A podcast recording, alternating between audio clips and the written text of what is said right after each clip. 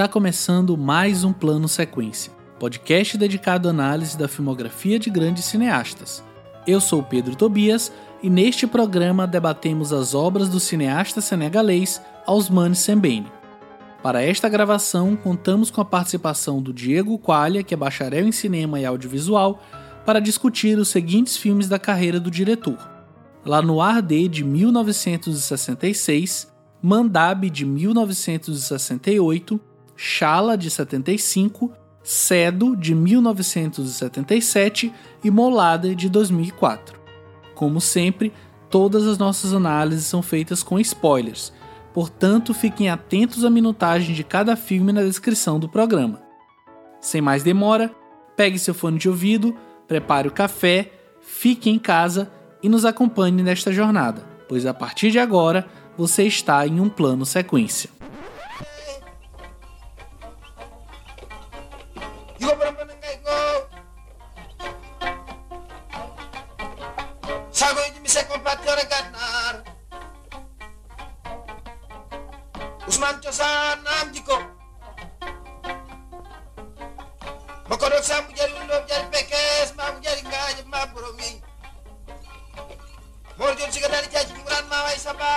Osman Sembene nasceu em 1 de janeiro de 1923 na região de Casamance, no sul do Senegal.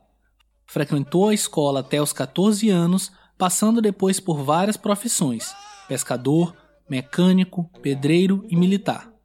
Sembene era um jovem com um olhar crítico com relação às transformações políticas e sociais de seu país. Em 1956, já na França, ele escreve seu primeiro romance intitulado Le Docker Noir, livro que conta sua própria trajetória como docker, trabalhador portuário na França no início dos anos 50. A partir deste período, Sembene passa a se dedicar constantemente à arte literária. Faz viagens pela Europa para estudar e aprimorar o seu trabalho como escritor, onde teve contato com os ideais marxistas e com o cinema engajado mas foi na África que ele encontrou as maiores inspirações para seus textos, sobretudo na própria região Casamance. Segundo Sembene, ele aproveitou a ocasião de suas várias viagens pelo mundo, exortou seus compatriotas, em particular os jovens estudantes, para voltar à África e enfrentar os problemas e buscar mudanças. Seus livros se tornaram notórios para uma parcela de intelectuais de esquerda que viam neles uma grande denúncia da exploração social da França sobre o Senegal e dos países africanos no geral, dentro do contexto do neocolonialismo. Contudo, mesmo com este reconhecimento, ele estava infeliz com seu trabalho por não conseguir atingir o público que almejava, no caso, a população senegalesa, devido principalmente ao analfabetismo e ao fato de escrever em francês de regresso ao seu continente, entregou-se entusiasticamente a uma dupla atividade criativa, a de escritor e a de cineasta. Seu primeiro filme de ficção foi o curta-metragem Boron Sarret, de 1963. Ele é considerado como um dos primeiros filmes feitos por um africano negro exibido a um público pagante. É celebrado por ser uma das mais eficientes representações de uma sociedade perdida entre o tradicional e o pós-colonial. Depois de produzir outro curta intitulado Nyai, de 1964, Sembene parte para a produção de seu primeiro longa-metragem, Lá no Arde, de 1966. Seu último filme foi Molada, de 2004, que ganhou prêmios no Festival de Cannes e no Festival de Cinema FESPACO, em Ouagadougou, Burkina Faso. Ambientado em uma pequena vila africana em Burkina Faso, a obra explorou o assunto controverso da mutilação genital feminina. Osmane Sembene morreu em 9 de junho de 2007, aos 84 anos. Ele estava doente desde dezembro de 2006 e faleceu em sua casa em Dakar, no Senegal, onde foi enterrado em uma mortalha adornada com versos do Alcorão. Sembene deixou três filhos de dois casamentos. Ao longo de sua vida, escreveu dez romances e realizou 13 filmes. Em um trecho extraído do livro Osman Sembene Interviews, o cineasta declarou, aspas, Eu vejo o cinema como uma arma política. Para nós realizadores, era necessário se tornar político e envolvido com uma luta contra todos os males do homem, todas as coisas que nós herdamos do sistema colonial e neocolonial. Fecha aspas. Para falar sobre esse cinema fortemente armado de Osmani Sembene, estão aqui comigo Fernando Machado. E aí, Fernando, tudo bem? Opa, maravilhosamente bem. Estamos vindo de cinema russo, cinema sul-coreano, cinema americano, cinema argentino e agora cinema senegalês. E, cara, é, é, maravilhoso quando você vê essa sequência de, de países sendo abordados aqui no plano de sequência. A gente está conseguindo atingir o objetivo de, de tentar explorar o cinema pelo ponto de vista mundial e não localizado no eixo, sei lá, o eixo Estados Unidos e Europa, tá ligado? Estou feliz demais de poder falar do Sembene aqui com a gente. Aqui com a gente também o Leandro Luiz. E aí, Leandro? E aí, gente, tudo bem? Bora para mais um plano sequência, falar do Sembene hoje. Muito feliz também, a gente já tinha falado do, do Mambete, né? Lá atrás, nos nossos. É, nem lembro o número do programa, mas já faz muito tempo. A gente teve a participação da Laura Batitude no programa, foi bem legal.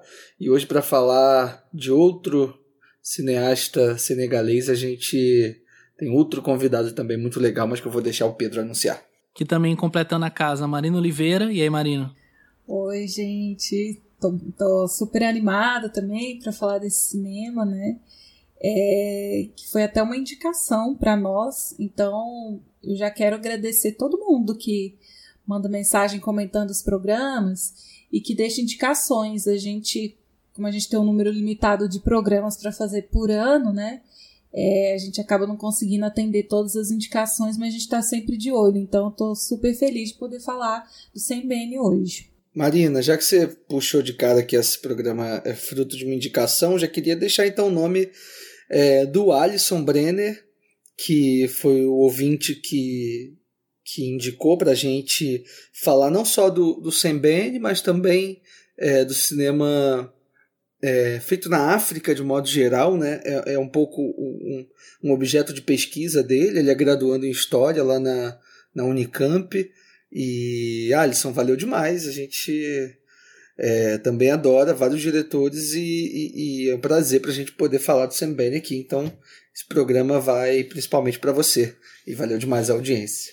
É, estamos aqui de casa cheia e para abrilhantar o nosso papo, para ajudar a gente a desenvolver aqui o debate, a gente convidou o Diego Qualha. E aí, Diego, tudo bem? Obrigado. Faz seu jabá inicial e já se apresenta também para quem não te conhece ainda. Oi, gente, tudo bem? Prazerzão estar tá aqui. Queria dizer que eu sou muito fã do podcast, sou um grande ouvinte. É um prazer estar aqui falando do Sem Bene, que é um diretor que eu, que eu já tinha visto um filme dele, que eu, que eu sou apaixonado. E eu tive a chance, por causa de vocês, do convite do podcast, de me aprofundar na filmografia dele, conhecer mais e, e a paixão e toda a estima e o respeito que eu tenho por ele como cineasta, como artista, como, como ativista e pela filmografia só cresceu, então foi um prazerzão é, é esse, esse convite, o que esse convite me proporcionou, também o que também me proporcionar estar aqui né, num papo tão bom com vocês e, e num podcast que eu gosto tanto. Só para falar que eu, que eu escrevo com o Fernando no Art Cines, eu, eu tenho um blog chamado Cinema, eu tenho um canal no YouTube que, é, que por enquanto, enquanto a gente está gravando, tá, tá meio inativo, mas eu já tenho planos de voltar com ele, que também chama Cinema, tanto o blog quanto quanto canal, e é só, é só me encontrar por lá, eu tô, eu tô no, no Twitter também, arroba de 2 você falando de cinema, escrevendo sobre críticas e por aí vai. E é a segunda vez que você está participando do plano sequência, né? Porque na primeira foi lá no, no plano sequência número 6, se eu não me engano, do Paul Thomas Anderson. É verdade. Você mandou um áudio pra gente falando de alguns filmes, então. Do Paul Thomas Anderson, é, né? Então não é o seu debut aqui, não. Pode crer, verdade, verdade. Eu nem tava lembrando desse programa. Eu nem lembrava disso, pode crer, cara. você já esteve entre nós. Olha, que bacana. Prazer que você esteja aqui de novo. E para começar o papo, queria puxar uma coisa que eu até falei na biografia, que é sobre essa relação do Sembene com o povo e como ele de fato não abandonou, mas ele deixou um pouco de lado a literatura em prol do cinema, justamente para ter um acesso maior, ele alcançar, chegar a mais pessoas. E aí eu quero citar, né, como start desse nosso debate, é um trecho de um artigo do François Prifaf, que é um, inclusive um artigo que vai estar nos hiperlinks, no qual ele fala, abre aspas, sua originalidade como um cineasta reside em sua capacidade de adaptar o filme e as filmagens, uma mídia primordialmente ocidental, às necessidades, cadência e ritmo da cultura africana e senegalesa. Fecha aspas. Eu queria saber o que, que vocês acham disso e desse caráter que ele procura é, imbuir as suas obras de ter um alcance a um público irrestrito. Eu acho que isso tem tudo a ver com a própria história de vida dele, né? Assim como você disse, né? Ele não abandonou a literatura, até porque, para além da literatura ficcional, ele continuou roteirizando os filmes dele, né? Então, uma forma de escrita também que ele dizia ser a maior paixão dele, né? Para além do cinema era a literatura. É, mas eu acho interessante a gente observar assim como o, o trabalho dele como cineasta, né? Ele começa junto com o processo de independência do país dele, né? E por ele ter morado na Europa muito tempo e ter conhecido outras vivências e ter tido contato com esse contraste, né, social, então ele era uma pessoa que era incumbida de um senso de responsabilidade, né, para com os compatriotas dele. Então eu tenho acesso a toda essa informação e eu me sinto, por ser um artista, eu me sinto incumbido dessa tarefa de trazer a, a verdade para essas pessoas e não só isso, assim, eu acho que por estar no processo de independência do país dele, eu acho que ele se colocou como responsável de dar voz pro povo dele, né? Porque até então toda todo o material cinematográfico, até na literatura, na arte, assim, a gente tinha a versão é, do Senegal, de vários países africanos, contado por pessoas que não eram de lá, né? É um ponto de vista eurocentrista, né, de tudo que era feito e que era visto lá. Então, existia no imaginário das pessoas uma versão do Senegal, uma versão dos países africanos, e ele se colocou no lugar de dar voz para as pessoas de lá mesmo, né? Eu vi até uma analogia de uma pessoa falando do cinema dele, que é como você querer contar a sua história através dos seus olhos e não através do olho do vizinho, né? Então, eu acho que isso tem muito a ver, assim, até com a, a trajetória de vida dele, por ter morado fora e por enxergar essas diferenças tão marcantes. Ele se colocou nessa posição de dar voz ao povo e de elucidar para o próprio povo dele também aquilo que ele aprendeu lá fora. Marina, gostei muito como você falou dessa questão de enxergar por outros olhos, porque o que acontece? A história africana em geral, a história do povo africano sempre foi contada por meio das palavras do colonizador. Porque a, a, a tradição oral, que os países ali, principalmente o Senegal, tinha uma tradição oral muito grande por meio dos griots, que eram contadores de histórias que não tinham é, muitos não eram nem letrados, então não tinha a escrita, era uma tradição oral que passava as histórias ante, é, ancestrais do povo preto mesmo. E aí que acontece? Quando há a colonização, e antes também, quando, quando há a diáspora, que aí os, os negros são mandado como, mandados como escravos para outros países, é, essa, essa oralidade ela foi se perdendo então muitas histórias foram se perdendo, muitas histórias do, do povo negro foi se perdendo e assim, por meio de dessa oralidade, era possível que pessoas não letradas tivessem acesso a essas histórias. Se fosse passado por escritos, por escrito, muitas não teriam esse acesso. E o Bambé, e o Mambete, perdão, e o Sembene sabendo disso, ele acabou migrando do, do, do escrito para ter uma abrangência maior. Então ele, ele moderniza e ele perpetua esse trabalho dos griots, dos contadores de histórias. Então eu acho que o, o Sembene ele tem esse papel de contar uma história, de fazer com que a história atinja o maior número de pessoas, inclusive as pessoas não letradas, que é uma parcela muito grande no Senegal.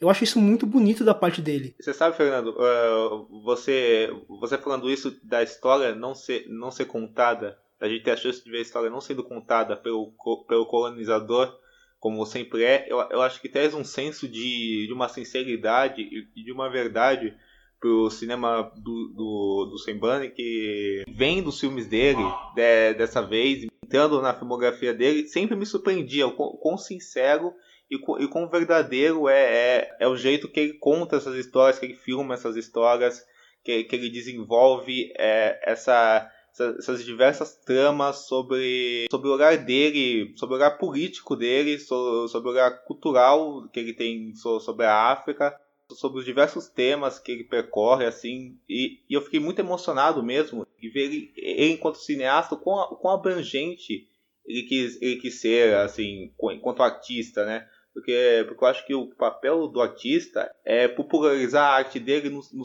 no sentido dela ser o mais vista possível, sabe? Assim, dela conseguir chegar no, no maior território possível e lutar por isso. Eu, eu acho que, todo, que toda a carreira dele representa muito isso, assim, essa, é, é, essa, essa grande luta por, por ser visto e, e, e por tratar desses temas com uma sinceridade tão, tão imensa e tão, e tão abrangente. Falando desde de questões da mulher negra, de questões coloniais, de questões culturais.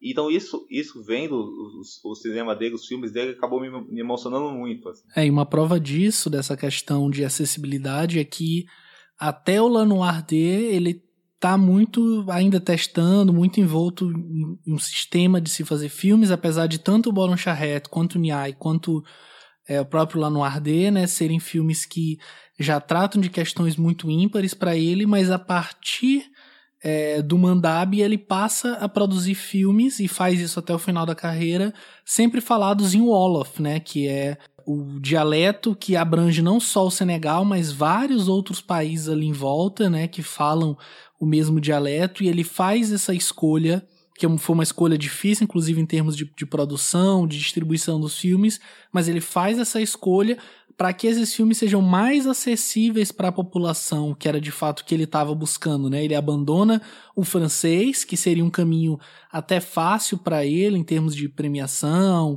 em termos de ser conhecido na Europa, mas é, ele busca o acesso dessa população. Ele faz, ele quer com que os filmes dele sejam filmes assistíveis, né? Ele não quer produzir simplesmente é, de uma forma fria, estática e deixar o cinema dele. Ele quer que o cinema dele seja de fato visto, né? Isso é uma decisão muito importante que ele toma. Pedro, é, acho que é uma exceção o Shala, né? Ou Hala, depende da pronúncia que vocês querem, queiram ter. É, que ali ele, é, o filme é basicamente em francês também, mas é uma, uma, uma atitude muito política também, porque ele está usando da ironia e do sarcasmo para a língua, né? Exatamente, faz parte da narrativa essa, essa, essa utilização do francês. É, é, e tem uma personagem que opta por não falar francês, aí eu, eu enxergo muito a presença dele nessa personagem, né? Que é a personagem da filha do protagonista. É, mas queria só comentar um pouquinho sobre essa esse aspecto popular da, da, da, da abordagem artística do Sembene, concordo, eu acho que os filmes dele tentam sempre estabelecer, sobretudo a partir do Mandab, né, como você falou, Pedro, tentam sempre estabelecer essa conexão profunda com o público, né? Pensando principalmente nesse, sei lá, no fazendeiro de uma cidade pequena, né? Quer dizer, ele não quer dialogar só com a população de Dakar, por exemplo, né, da capital litorânea. Ele quer falar com a cidade pequena, com, com o povão mesmo. Assim, que a gente, se a gente for parar para pensar, o Senegal é um país muito múltiplo. Né? É, a gente tem ali um enfoque em Dakar, é, basicamente o que a gente conhece em termos culturais e até em termos geográficos, arquitetônicos, é o que a gente vê ali da capital, mas é, é, é o Senegal é muito maior. Eu acho que ele, com o cinema dele, é, é, com caráter bem pedagógico mesmo, assim, uma espécie de escola mesmo, né, assim, dentro do cinema, é, é um pouco a atitude que ele tem para alcançar essa galera. Só uma outra questão também sobre é, o fato da gente, é, enfim, do cinema dos países africanos terem sido retratados é, por europeus, né, sobretudo franceses e ingleses, é, antes a gente falou bastante sobre isso no, no, no início também do nosso podcast sobre, sobre o Jibril Diop Mambete, é, que é o diretor do Tukbook, né? do Hienas, enfim. A gente falou bastante sobre isso no início, é, mas eu queria trazer só uma fala do próprio Sembene é, nesse documentário que até, até, que o Fernando indicou e que a gente pode deixar no, nos hiperlinks aqui também no final. É, o Sam Ben, ele tem em um momento ele analisa brevemente o filme do Jean Rouch, Eu, um Negro, né, um, um grande clássico né, do cinema francês e, e, e do cinema francês sobre a África. Ele diz que em termos de perda de identidade o filme é o melhor já feito na história, né? Ele revela justamente esse vazio das referências locais, é, do povo africano, enfim.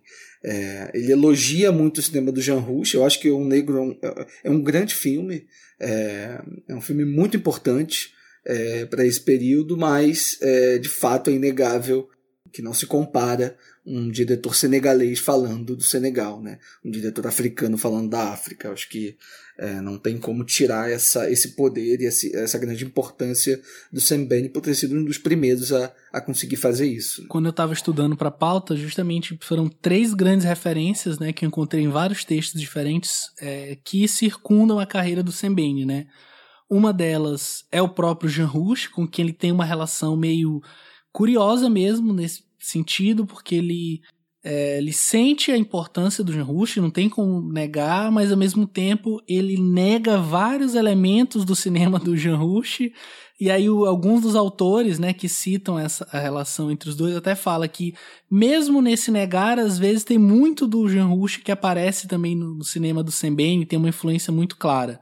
Outra grande influência para ele é o Claude McKay, né, um escritor e poeta é, jamaico-americano que está diretamente ligado ao renascimento do Harlem, né? Uma figura é, assim imprescindível para se estudar é, o movimento negro, especialmente mais aqui no Ocidente, mais aqui na, na América, e o Jacques Roman, né? Que é multi né, é, como é que eu posso dizer assim, multifacetado, né, haitiano e que também desenvolveu estudos muito importantes para se entender essa figura e são pessoas que o Sembene vai lá beber na fonte para além dos estudos que ele teve durante uma certa temporada na VGIK, né, que é a, a Universidade de Cinema de Moscou, que a gente até comentou alguns programas atrás quando a gente falou sobre é, o Ellen Klimov e a Larissa Shepitko, né, que ele chegou a estudar lá em 61, né, durante algum período antes de voltar para Senegal para começar a produzir seus primeiros filmes. Ô Pedro, não questão de referência, mas em questão de relações, eu li alguns textos que fazem várias relações entre o Sembene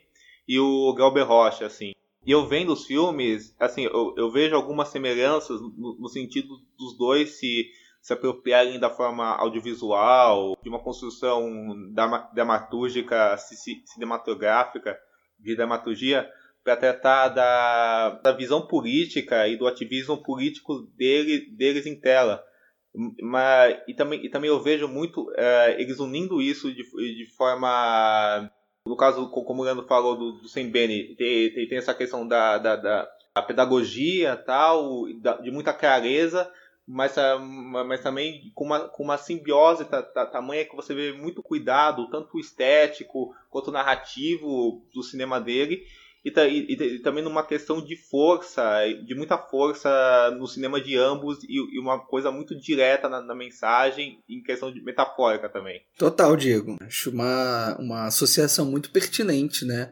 O Glauber também teve a sua é, importância indiscutível no cinema brasileiro, sobretudo pelo pioneirismo de se tentar é, atingir discussões muito politizadas dentro da, da, da obra cinematográfica, né? Eu acho que vale sim essa, essa associação. A gente pode então partir para o nosso primeiro filme da pauta, que ele faz ali em 66, lá no Arde.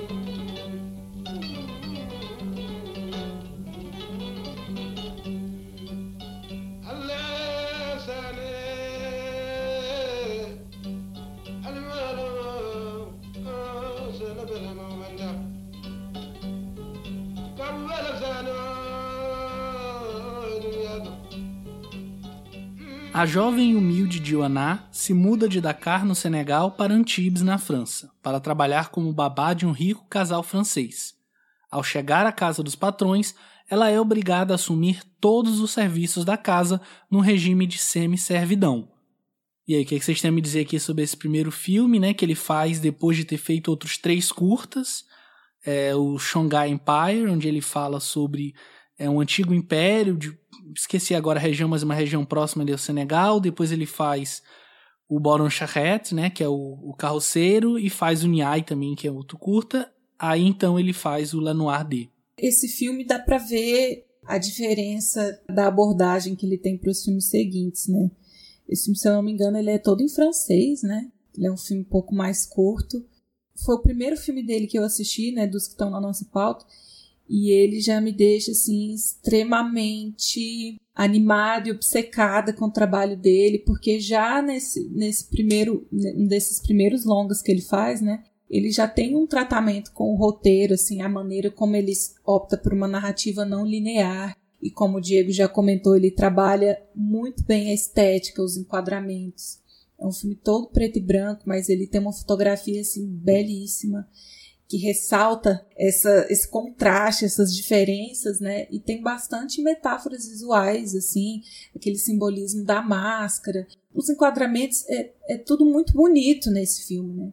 E é uma temática muito pesada, assim. Eu fiquei bastante, bastante comovida, assim. E até pelo filme, já nesse primeiro filme que a gente está comentando, ele opta por ser um filme em prime... narrado em primeira pessoa, né, por essa mulher negra, né? Primeira coisa que eu pensei assistindo esse filme, como esse filme é consciente, como esse filme sabe do que ele está falando, né? Então ele coloca a voz em off da protagonista para elucidar para o público aquilo que ela está sentindo, mas que ela não verbaliza, né? É uma personagem calada, retraída, é, não sei se pela cultura, não sei se pela criação ela foi ensinada a ser essa pessoa subordinada, né? Mas quando a gente ouve o que ela está sentindo, a gente entende que não é nada disso, né? Que ela não consegue suportar é, ser colocada nessa posição. Então eu acho que é um discurso muito claro, assim, do que ele está querendo dizer. Longe, assim, do meu local de fala, mas para mim ficou bem claro que pro Sembene o negro não deve e não vai aceitar ser colocado nessa posição é, de escravidão de novo. E a gente sabe que isso acontece até os dias de hoje. Acho que por isso que me pegou tanto, assim, porque é, a escravidão, o racismo, a segregação, eles ainda existem, só que de formas veladas, de formas adaptadas, e isso é o que é o mais assustador, como a pessoa pode ser tirada da realidade dela, do país dela, e aí ela é negada a língua, a cultura, tudo e vive daquela forma onde a qualquer custo ela quer retomar a liberdade dela, né?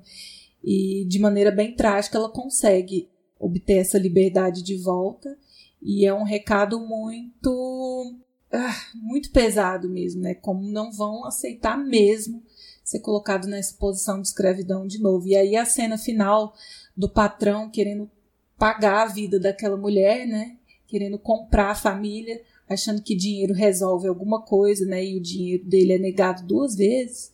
É muito forte aquela cena, a maneira como o molequinho com a máscara meio que expulsa ele da vila, né? Vai até o final da vila com ele. Então, é um filme bem forte, assim, eu acho que o discurso dele é bem claro e para mim é um filme muito consciente do Sam Bene. E é bem gritante essa, essa, essa consciência que o Sam Bene traz para essa obra, principalmente pelo fato de ser o primeiro longa dele. Ele, ele fez alguns curtas antes, e é interessante a gente, a gente resgatar, assim, esse, os primeiros trabalhos do, do Sembene, porque quando a gente fala, acho que na, na biografia o Pedro comentou do Sembene ser conhecido como o pai do cinema africano, e não é um, um exagero, porque o Sembene ele foi o primeiro diretor africano negro a realizar um filme dentro da África, que foi o, o Boron Sarret. É assim, é muito emocionante quando a gente vê uma obra como Boron Sarret saber a importância histórica dessa obra, e não só a importância histórica, como a importância da obra em si, do conteúdo que essa obra traz.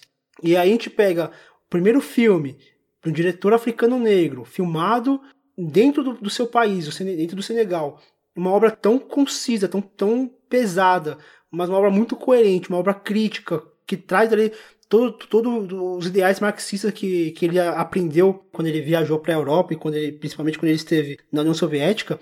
E aí, quando a gente traz aqui pro Lanordê, a gente consegue ver como que ele já consegue aprimorar algumas, algumas técnicas, mesmo ele tendo pouco acesso a materiais, porque ali ele recebe aquele, aqueles materiais que vêm da França, então a gente consegue imaginar que um filme com, feito com materiais que veio da França, ele utiliza esse material para criticar a própria existência da França, da, de, na França colonizadora naquela, naquele país, e as influências nefastas que essa colonização causa. É muito impactante você, você conseguir ver como, a, como uma, o, o Sembene ele consegue trazer uma, uma França que aos poucos tenta tirar a africanidade das pessoas. Então a gente vê que quando aquela mulher ela chega na França, ela se apaga, ela passa a usar roupas que não são roupas típicas, então ela tenta meio que fazer parte daquela cultura, só que em momento algum ela é inserida naquela, ela não é aceita. Ela tenta fazer parte de uma, de uma sociedade que não vai aceitar de maneira alguma. E ele faz isso de maneira com, com muito símbolos, assim. Eu acho que o símbolo para mim que marca mais é o símbolo do arroz. Porque o arroz na, no Senegal é uma comida muito. faz parte do povo. Então, quando aquelas, aqueles franceses estavam na, no Senegal, eles não consumiam arroz. Porque ali era a comida do povo, era um, era um prato que o povo comia.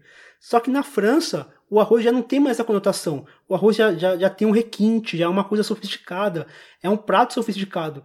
Então, quando ela vai cozinhar para os seus patrões na, na França, aqui, ela até fala: por que, que eles não comem arroz aqui, sendo que na Senegal eles não a comiam?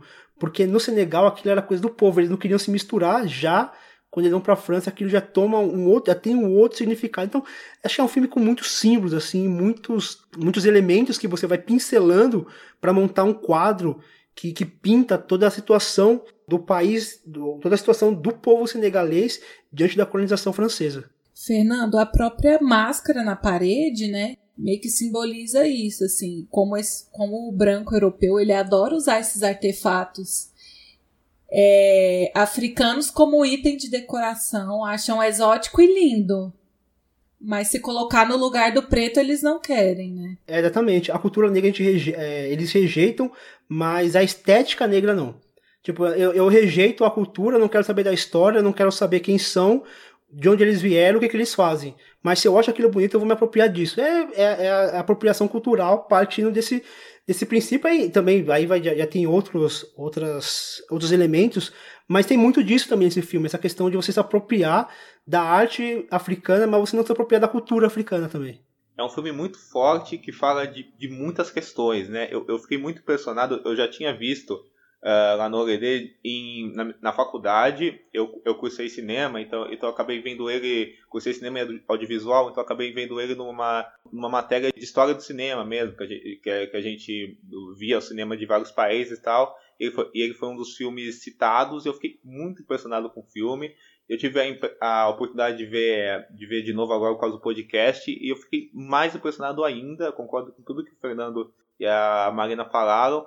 E eu acho que essa questão do Sembene falar de vários, de falar de vários assuntos, de vários assuntos tão importantes uh, no mesmo filme, que a gente vê isso com tanta força aqui, reflete uma questão que, que percorre pelo, pelo cinema dele todo, assim, essa questão de, de usar uma situação que aparentemente micro para falar de todo um macro político, social e cultural que envolve o, os contextos que, que, que, ele fala. Então ele fala, ele pega essa situação da mulher para debater essas relações de, de colonialismo, de racismo, de imperialismo, da escravidão moderna que trabalhadoras domésticas sofrem, situações de assédio, racismo, machismo, a, a situação da mulher negra nisso. E, e, e faz isso pegando uma, uma situação aparentemente micro, mas que ele consegue desenvolver de forma direta, forte e ampla, né? E isso é muito impressionante. E também impressionante, como o Fernando falou, esse seu primeiro longa dele. E ele conseguir ter um domínio estético e técnico, que a Marina também citou, que me impressiona muito, assim, tanto na fotografia que ela falou, mas na trilha sonora que percorre o estado psicológico da, da, da protagonista, nos jogos e no, nos movimentos de câmera que, que ele faz, como na cena que a, que, que a patroa e, a, e ela brigam pela máscara, que a câmera gira, eh, gira entre a briga das duas, como, como, como se nós estivéssemos acompanhando o estado mental dela e, e, e de como tu, tu, tudo tem uma condução que, ao mesmo tempo é muito forte e é muito suave, né? E, e incorpora esse, esse estado, esse estado da, da, da, própria protagonista, né? Que tem uma alma extremamente frágil, de, delicada, silenciosa, introspectiva, mas está vivendo uma situação de completa de completo horror, né? E, então e todo esse jogo de metáforas da da máscara que a, que a gente vê no, no final e tu, tudo isso acaba, acaba, ficando muito impressionado, né? Eu acho, eu acho que é um desses filmes que você acaba você termina, não tem como você falar, não tem como você não sentir uma relação quase de é, uma relação carnal dele, assim, de, é, porque eu acho que, que, o Sembene acessa o, o, ponto que ele quer, que é de fazer questionar essa, essa situação, esse contexto social, usando, to, usando todos os artifícios que a arte cinematográfica dá de bandeja para ele. É, uma coisa que ele faz, um artifício, aliás, que ele usa aqui, que ele usa também no Barão Charrette, que depois ele não chega a abandonar, mas ele vai deixando muito de lado, é essa voice off, né? Essa narração que é, não antecede a imagem. Pelo contrário, né? Ela vem após a imagem e, inclusive, é, sempre me leva a crer que ela veio depois do filme já até montado, né? Tanto do Boran Charrette, especialmente, quanto a daquilo lá no Arder, né? Esses pensamentos dela, essas aflições que são muito próprias da protagonista, elas vêm comentando as cenas quase como uma faixa adicional para complementar aquilo, né? O que talvez possa revelar é, uma desconfiança dele próprio em relação ao peso imagético do seu cinema, mas que ao longo do tempo ele vai deixando um pouco de lado e vai confiando um pouco mais, né? Se é que em algum momento existiu a desconfiança. Vai lá, Marina. É, é que o, o Diego falou uma palavra que eu achei interessante, assim, que ele tem uma chega a ter uma relação quase carnal assim com o filme. Eu acredito que ele, por ser roteirista, né, muitos dos absurdos que a gente ouve na boca dos personagens brancos, assim, eu acredito que ele tenha de fato ouvido na total, vida dele. Total. Tem uma cena assim que me deixou revoltada, que é a cena do jantar, em que um dos convidados, eles praticamente agem como se ela não tivesse ali. Eles falam coisas absurdas como se ela não estivesse ali. E um deles pergunta se ela fala francês ou se ela entende instintivamente como um cachorro, como um animal. E aí eu, eu fico me questionando assim, se é o tipo de coisa que o diretor escutou de fato, porque não tem como você criar uma frase dessa, sabe? Ela é tão inconcebível, tão absurda, que é o tipo de frase que você não inventa, você ouve alguém falar e, e, e reproduz, né? Assim.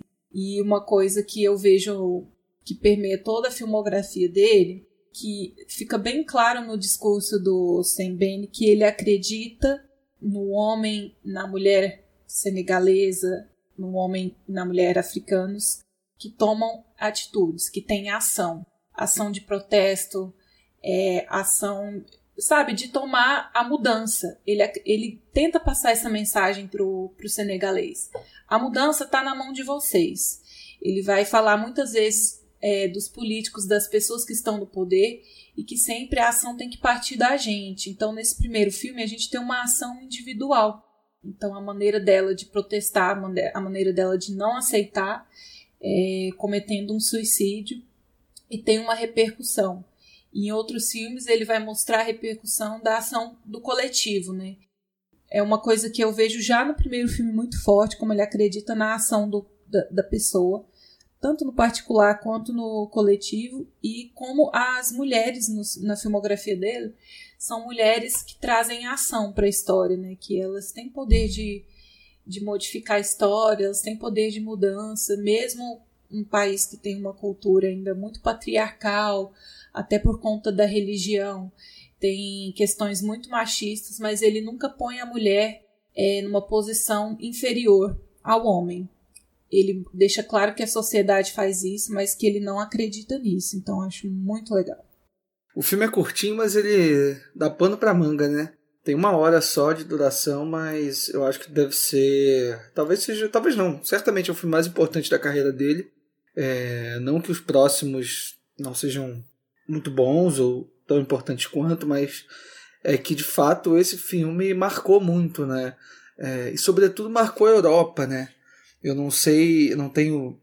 Tentei até procurar, mas não, não entendi exatamente como foi a recepção desse filme dentro do Senegal ou dentro de outros países africanos. Eu nem sei se ele conseguiu é, fazer com que esse filme circulasse é, por lá. Eu sei que os próximos filmes dele ele conseguiu, Mandab, o Hala e os outros, ele conseguiu fazer com que o filme circulasse, mas isso eu não sei exatamente.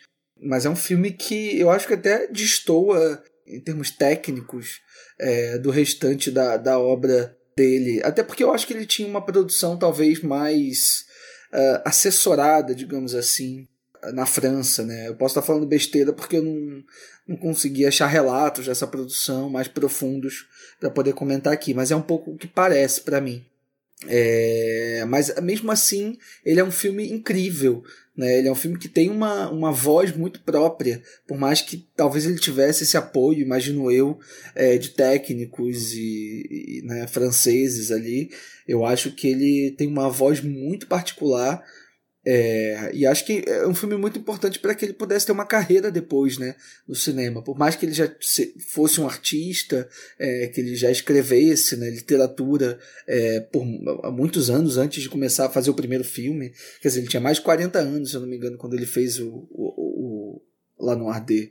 Mesmo assim, eu acho que, que ele consegue estabelecer ali uma, uma proposta né, para o cinema dele. Eu acho que junto com, com o curto anterior, o Boron, eu acho que ele, ele, ele aponta para dois caminhos. É, um a Marina comentou, né, que é essa, esse foco nas mulheres, que ele vai retornar em praticamente todos os filmes. É, ele vai ter um, um olhar muito é, generoso com as mulheres e permitindo que, as, que essas personagens elas circulem pelos filmes é, de uma forma muito pungente mesmo. E também a questão social mesmo, dos costumes e do cotidiano do país, que eu acho que isso está muito evidenciado no curta, mas um pouquinho também no, nesse filme, que eu acho que são os dois caminhos que ele vai seguir é, a carreira dele toda, né? É, e, e, aí, só para destacar, vocês comentaram, mas eu acho que é, sempre vale ressaltar que é a sequência final do garotinho enfim, perseguindo o francês com a máscara, que é uma coisa de louco, assim. É um, é um momento muito grandioso do cinema do, do Sam Bene, que fica muito marcado, né? Aquele close naquela máscara, enfim, e aquela perseguição, acho que é muito angustiante e, e, e vale o filme todo, assim. Mas é isso. Diga aí, Fernando, você queria comentar sobre o título? Isso, porque a gente tava falando sobre a questão do, do idioma, né? Do, de francês e o, o Olaf, e aqui o filme é todo falado em francês. O título é em francês, lá no AD, que seria algo como A Negra de Três Pontinhos. E eu acho esse título muito, muito forte, porque ele remete uma coisa da objetificação da mulher preta. Então, a negra D, como se é, ela pertencesse a alguém ou a algo. E o filme ele deixa bem claro que, para aqueles patrões, ela pertencia a eles. Então, ela era a minha negra. Eu tinha que fazer dela o que eu quisesse. Se eu quisesse fazer dela faxineira, ela seria. Dela cozinheira, ela seria. Dela babá, ela seria. Então, é, o Mambete, o tô com o Mambete na cabeça, meu Deus do céu o Sembene, ele tem, ele tem essas sutilezas até mesmo na hora de fazer, de, de, de pensar no título, um título em francês, para trazer esse, essa, essa dinâmica entre, entre aqueles patrões, né, eu coloco entre aspas, porque ali era como se eles fossem donos daqueles corpos, e como ele coloca essa dinâmica e como ele, ele vai inserindo aos poucos uma semente de rebeldia nos seus personagens que aí a gente, eu até quero levar isso um pouquinho mais para frente, essa temática, como parece que as personagens do cinema do Sembene, elas vão ganhando consciência aos poucos. Então aqui ela, ela, é uma semente, ela já começa a expulsar ali uma reação, só que acontece um, uma tragédia ali e, e, ela não consegue levar à frente esse ato de, de rebeldia dela. E como isso vai culminar no último filme, que a gente vai falar ainda sobre. Mas eu acho interessante essa, como as personagens do, do, do Sembene, elas têm um, um, um, crescimento assim muito muito constante no, no seu cinema. Não sei se foi algo pensado, mas é algo que é, que é, muito interessante a gente observar como as personagens elas vão evoluindo conforme a filmografia vai vai também vai, vai, vai se aprimorando também. Os discursos do, do Sembene vão ficando mais afinados. Eu acho que ele passa a trabalhar menos com símbolos e mais com mensagens diretas. Eu acho que tem mensagem direta, mas também tem, muita, tem muitos símbolos.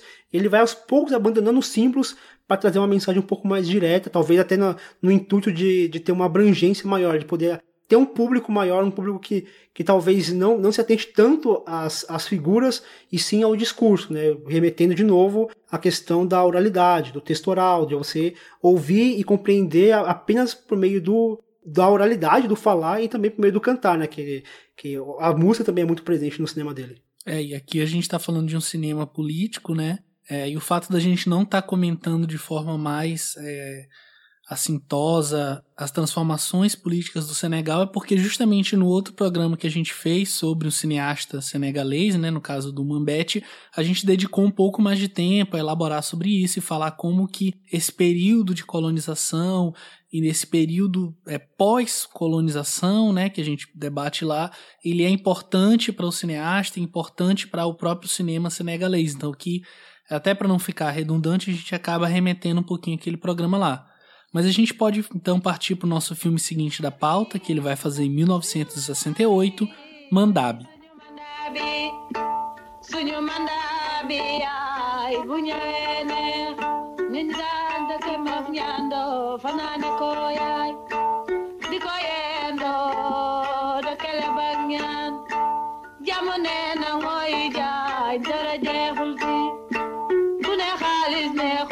Ninguém tem emprego nem arroz para comer.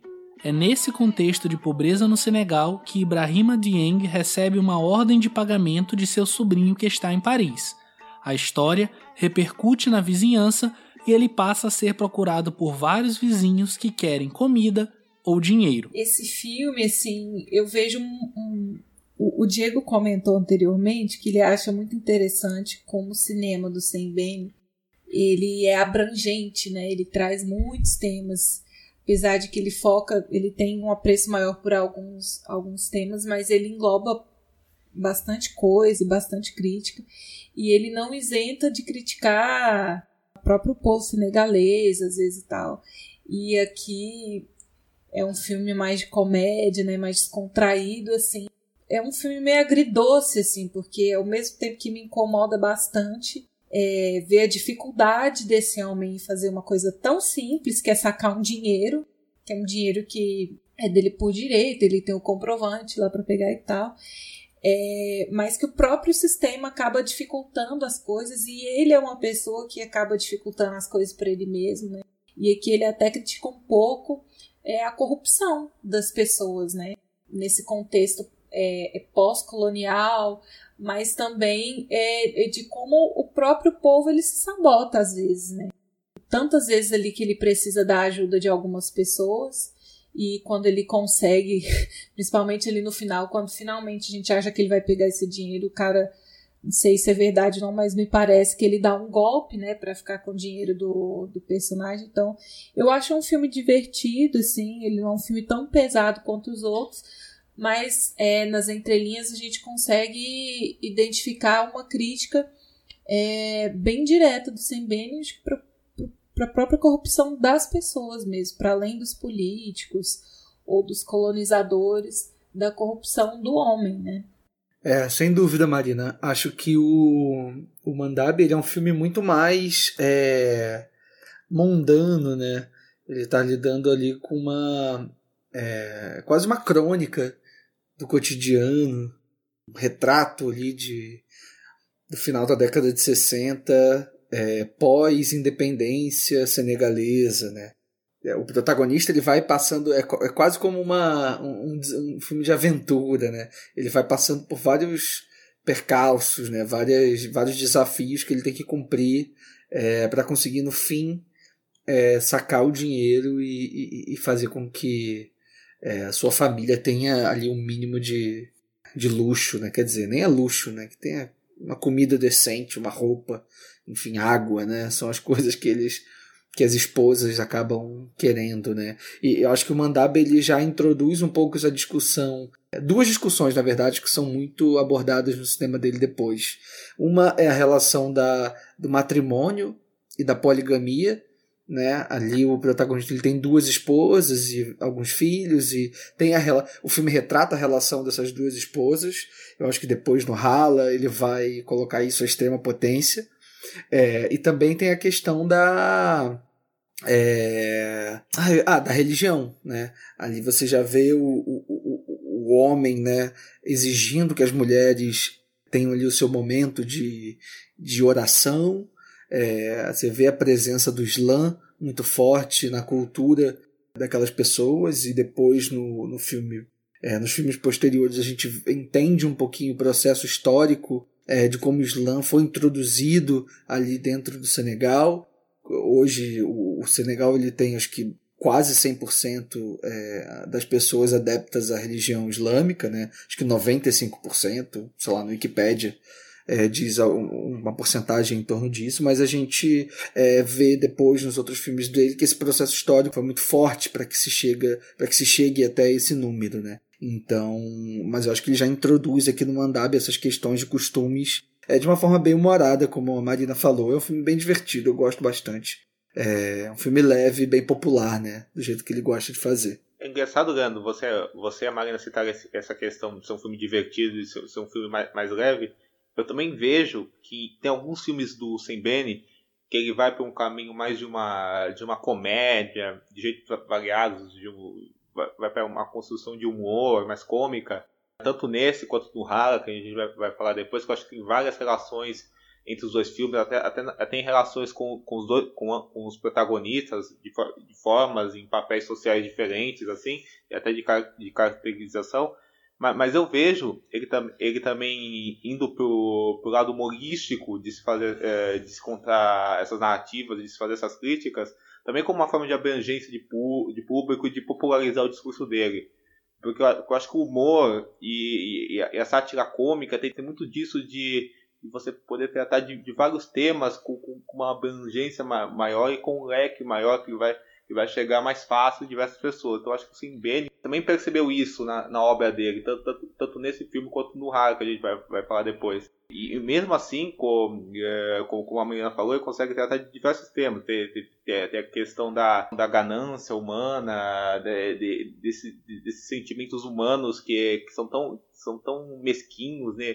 negativos e, nessa busca desesperada por dinheiro que, move as pessoas e como a Marina disse é, uma das coisas do filme do Sam é que ele não poupa ninguém então, então, então a crítica dele é, é centrada para vários pontos e para vários olhares e a gente também vai ver nesse filme uma, uma relação crítica às questões do capital, do dinheiro, que sempre vão estar presentes no cinema do, do Sam até pelo passado marxista dele, de ideias marxistas dele, assim. Como o Leandro falou, essa, toda essa questão da, da poligamia, eu também, eu, eu, também acho que o, que o Simbeni debate muito a, a, masculinidade, né? O caráter machista de muitos dos personagens masculinos dele, assim. E, e outra relação que eu faço entre, entre o protagonista do, do Hara e aqui, que aborda essa, é, é, é esse, esse, esse machismo como, como uma forma de mostrar o quão patético esses, esses homens são, que, que eles acabam sendo até um, um, motivo de graça. Ele vai desenvolvendo isso, é, tanto, nesse filme quanto no próximo, que, que no sentido que você vai ver essas várias situações cômicas e, e esse, esse, desespero, até, até chegar a um ponto que, que a vida dos protagonistas se torna uma verdadeira tragédia.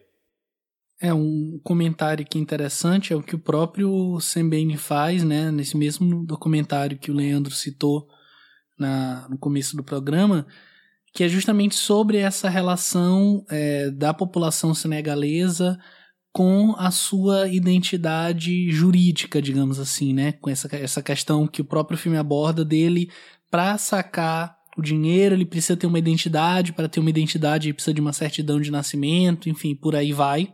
E justamente o Sembene comenta que ah, nós somos um país teoricamente livre, independente desde a década de 60, mas a gente, para votar, para exercer a nossa democracia, precisava de uma cédula de identidade, e justamente ela vem do dinheiro de países estrangeiros até hoje. Então ele comenta que esses países davam dinheiro para que o Senegal passasse por esse processo, é, enfim, de emitir as certidões, as cédulas de identidade porque a tradição, a forma como é, tudo era passado era diferente, enfim. Acho que a gente pode aproveitar então esse, esse pedacinho e comentar rapidinho sobre um outro filme que eu acho que tem também bastante a ver com a briga dele política, né? Que é o Emitai, que é um filme que fala sobre é um grupo ali, enfim, ele não explica exatamente em que região é, mas é um grupo que é aprisionado pelo exército, na verdade pelos é, senegaleses de Haye, né, que é uma espécie de força expedicionária é, senegalesa mais comandada pela França, para fornecer provisões para o exército ali ao longo do, do período da Segunda Guerra. É, o Emitai ele é, está lidando com essas questões também é, políticas, né? E, mas o que eu mais gosto no Emitai, na verdade, que eu acho que até, é, de certa forma, vai para o caminho oposto é, em termos de direção do Mandab, porque o Mandab é uma comédia, né? É um filme muito descaradamente cômico, apesar de trágico também, como o Diego falou muito bem, em termos do que acontece com o personagem, né? Já o Emitai, ele é um filme muito sério, né? É um filme que, que guarda pouco espaço para para crônica, é, para o divertido, enfim. E, e, o que, mas o que mais me chama a atenção no Emitai, eu acho que é um, uma introdução é, nova, novo caminho que ele busca é, dentro do cinema dele, que ele vai repetir em alguns momentos depois, principalmente no, no Molad, no Cedo, é, que é a, a, a introdução do sobrenatural em termos estéticos no cinema dele, né? Porque, óbvio, em termos temáticos, ele está discutindo é, uma questão muito importante da tradição religiosa, é, dos espíritos, das entidades africanas, enfim. Mas eu acho que dentro do cinema dele, a forma como ele dirige, como ele decupa o filme e como ele introduz esses elementos é uma forma muito inovadora e muito inova né, na, carreira dele aqui no Emitai, que é a forma como ele representa essas entidades numa espécie de dicotomia entre a fantasia e a realidade, tendo essa representação como fantasmas ali na, na tela. Né? São seres que aparecem é, e encarnam ali uma forma metafísica mesmo, né? Eu acho isso muito interessante. Acho que depois é, no Molad vai ter é, aquela garotinha que olha para as mulheres e enxerga entidades também mascaradas. É, no Cedo também é, tem algum momento que, que provoca um pouco essa, essa questão das entidades também. Acho que isso é o que mais me chama atenção é, no Emitai. Eu acho que há também, a partir daqui, uma sofisticação na direção do próprio Sembene. É, no Emitai tem uma, uma cena assim que, que me chama muita atenção, porque é bem no começo do filme, que aí ele faz um, um, um traveling bem, bem curtinho assim, mas muito, muito bem feito, de duas mulheres ali no numa literalmente um barquinho, um caiaque remando ali. Você vê que elas fazem força. E são duas mulheres apenas em um, um, um, barco relativamente grande. Então você já vê ali que ali já começa a ter uma ação daquelas mulheres, uma força daquelas mulheres, porque a câmera ela vai acompanhando. Então a gente, a gente precisa pensar também que não é uma câmera digital que você coloca no ombro e consegue filmar naquelas mulheres e fazer um traveling na água, no rio, sabe? Existe todo um, todo um trabalho e ele faz questão de assumir esse risco de, de equipamentos grandes e pesados ali, é, sem muito recurso, e fazer essa, é, fazer essa tomada, mesmo com todos os riscos, todos os riscos e, e, traz ali uma força muito grande daquelas mulheres. E elas têm uma, uma força, elas têm um papel tão importante nesse filme que elas, elas que tomam a atitude de, de chegar e, e, recolher ali aquele arroz e guardar aquele arroz. E quando, mesmo quando, quando ali, o que elas fazem meio que vai de encontro com o que aqueles deuses pedem para ser feito. Eu acho interessante essa coisa. O, o, o Sembene, ele aponta defeitos tanto em tradições africanas quanto na religião, no cristianismo e no islamismo, em momento algum ele taxa como ah, isso é ruim, isso é bom, isso é, isso é horrível, isso precisa ser preservado. Ele critica tradições como, é, por exemplo, a, o poligamismo por, poligamismo, por exemplo. Ele apresenta de uma forma muito crítica, ainda que aquilo seja uma tradição. Então ele coloca ali o mesmo aquelas pessoas tendo as suas deidades elas vão contra, elas, elas batem de frente. Porque eu acredito assim, eu acredito que uma qualquer religião que seja, ela não pode estar à frente do bem-estar daquelas pessoas, da saúde daquelas pessoas, da união daquelas pessoas. Eu acho que o Sembene ele, ele mostra muito bem isso. Ele sempre coloca a humanidade, ele sempre coloca o amor, ele sempre coloca a união, a preservação, o, ele nunca coloca a religião de uma forma que deva oprimir aquelas pessoas. Muito pelo contrário. Quando a religião ela passa a oprimir de alguma maneira, ele meio que subverte isso. Eu acho que aqui ele começa a esboçar muito bem isso. Ele coloca ali aquele grupo que, que não concorda com a decisão daquele deus, aqueles deuses dele, aquelas deidades, e as mulheres elas ficam muito firmes. Não vamos entregar, não vamos entregar. E eu acho isso muito bonito. Ele colocar essas mulheres tendo essa força toda da história, ainda que ela não, não tenha o protagonismo. Mas eu acho que, ainda que não tenha o protagonismo, a história ela gira em torno das ações delas. Até porque no final quem decide são elas, né? Porque tem até um personagem que meio que resolve furar as coisas ali, né? Furar o bloqueio, entregar sua cota de arroz.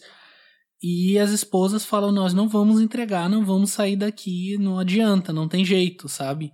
ele opõe muito bem esses lados, né? As mulheres estão ali resolutas, decididas enquanto que os anciãos eles estão nesse debate, né, que é um, é debate muito mais filosófico do que prático, e talvez seja o jeito do próprio Sembene falar que a gente precisava nesse momento é muito mais de ações do que debater sobre isso, né, até que a gente chega na cena final ali, na catarse de tudo, que é o massacre da, da população ali, pela própria população, né, porque quem está portando aquelas armas não são franceses, quem está segurando aquelas armas são pessoas que, se não daquela tribo, de outras tribos, mas também todos ali, né, da dita é, CFA, né, da dita colônias francesas na África.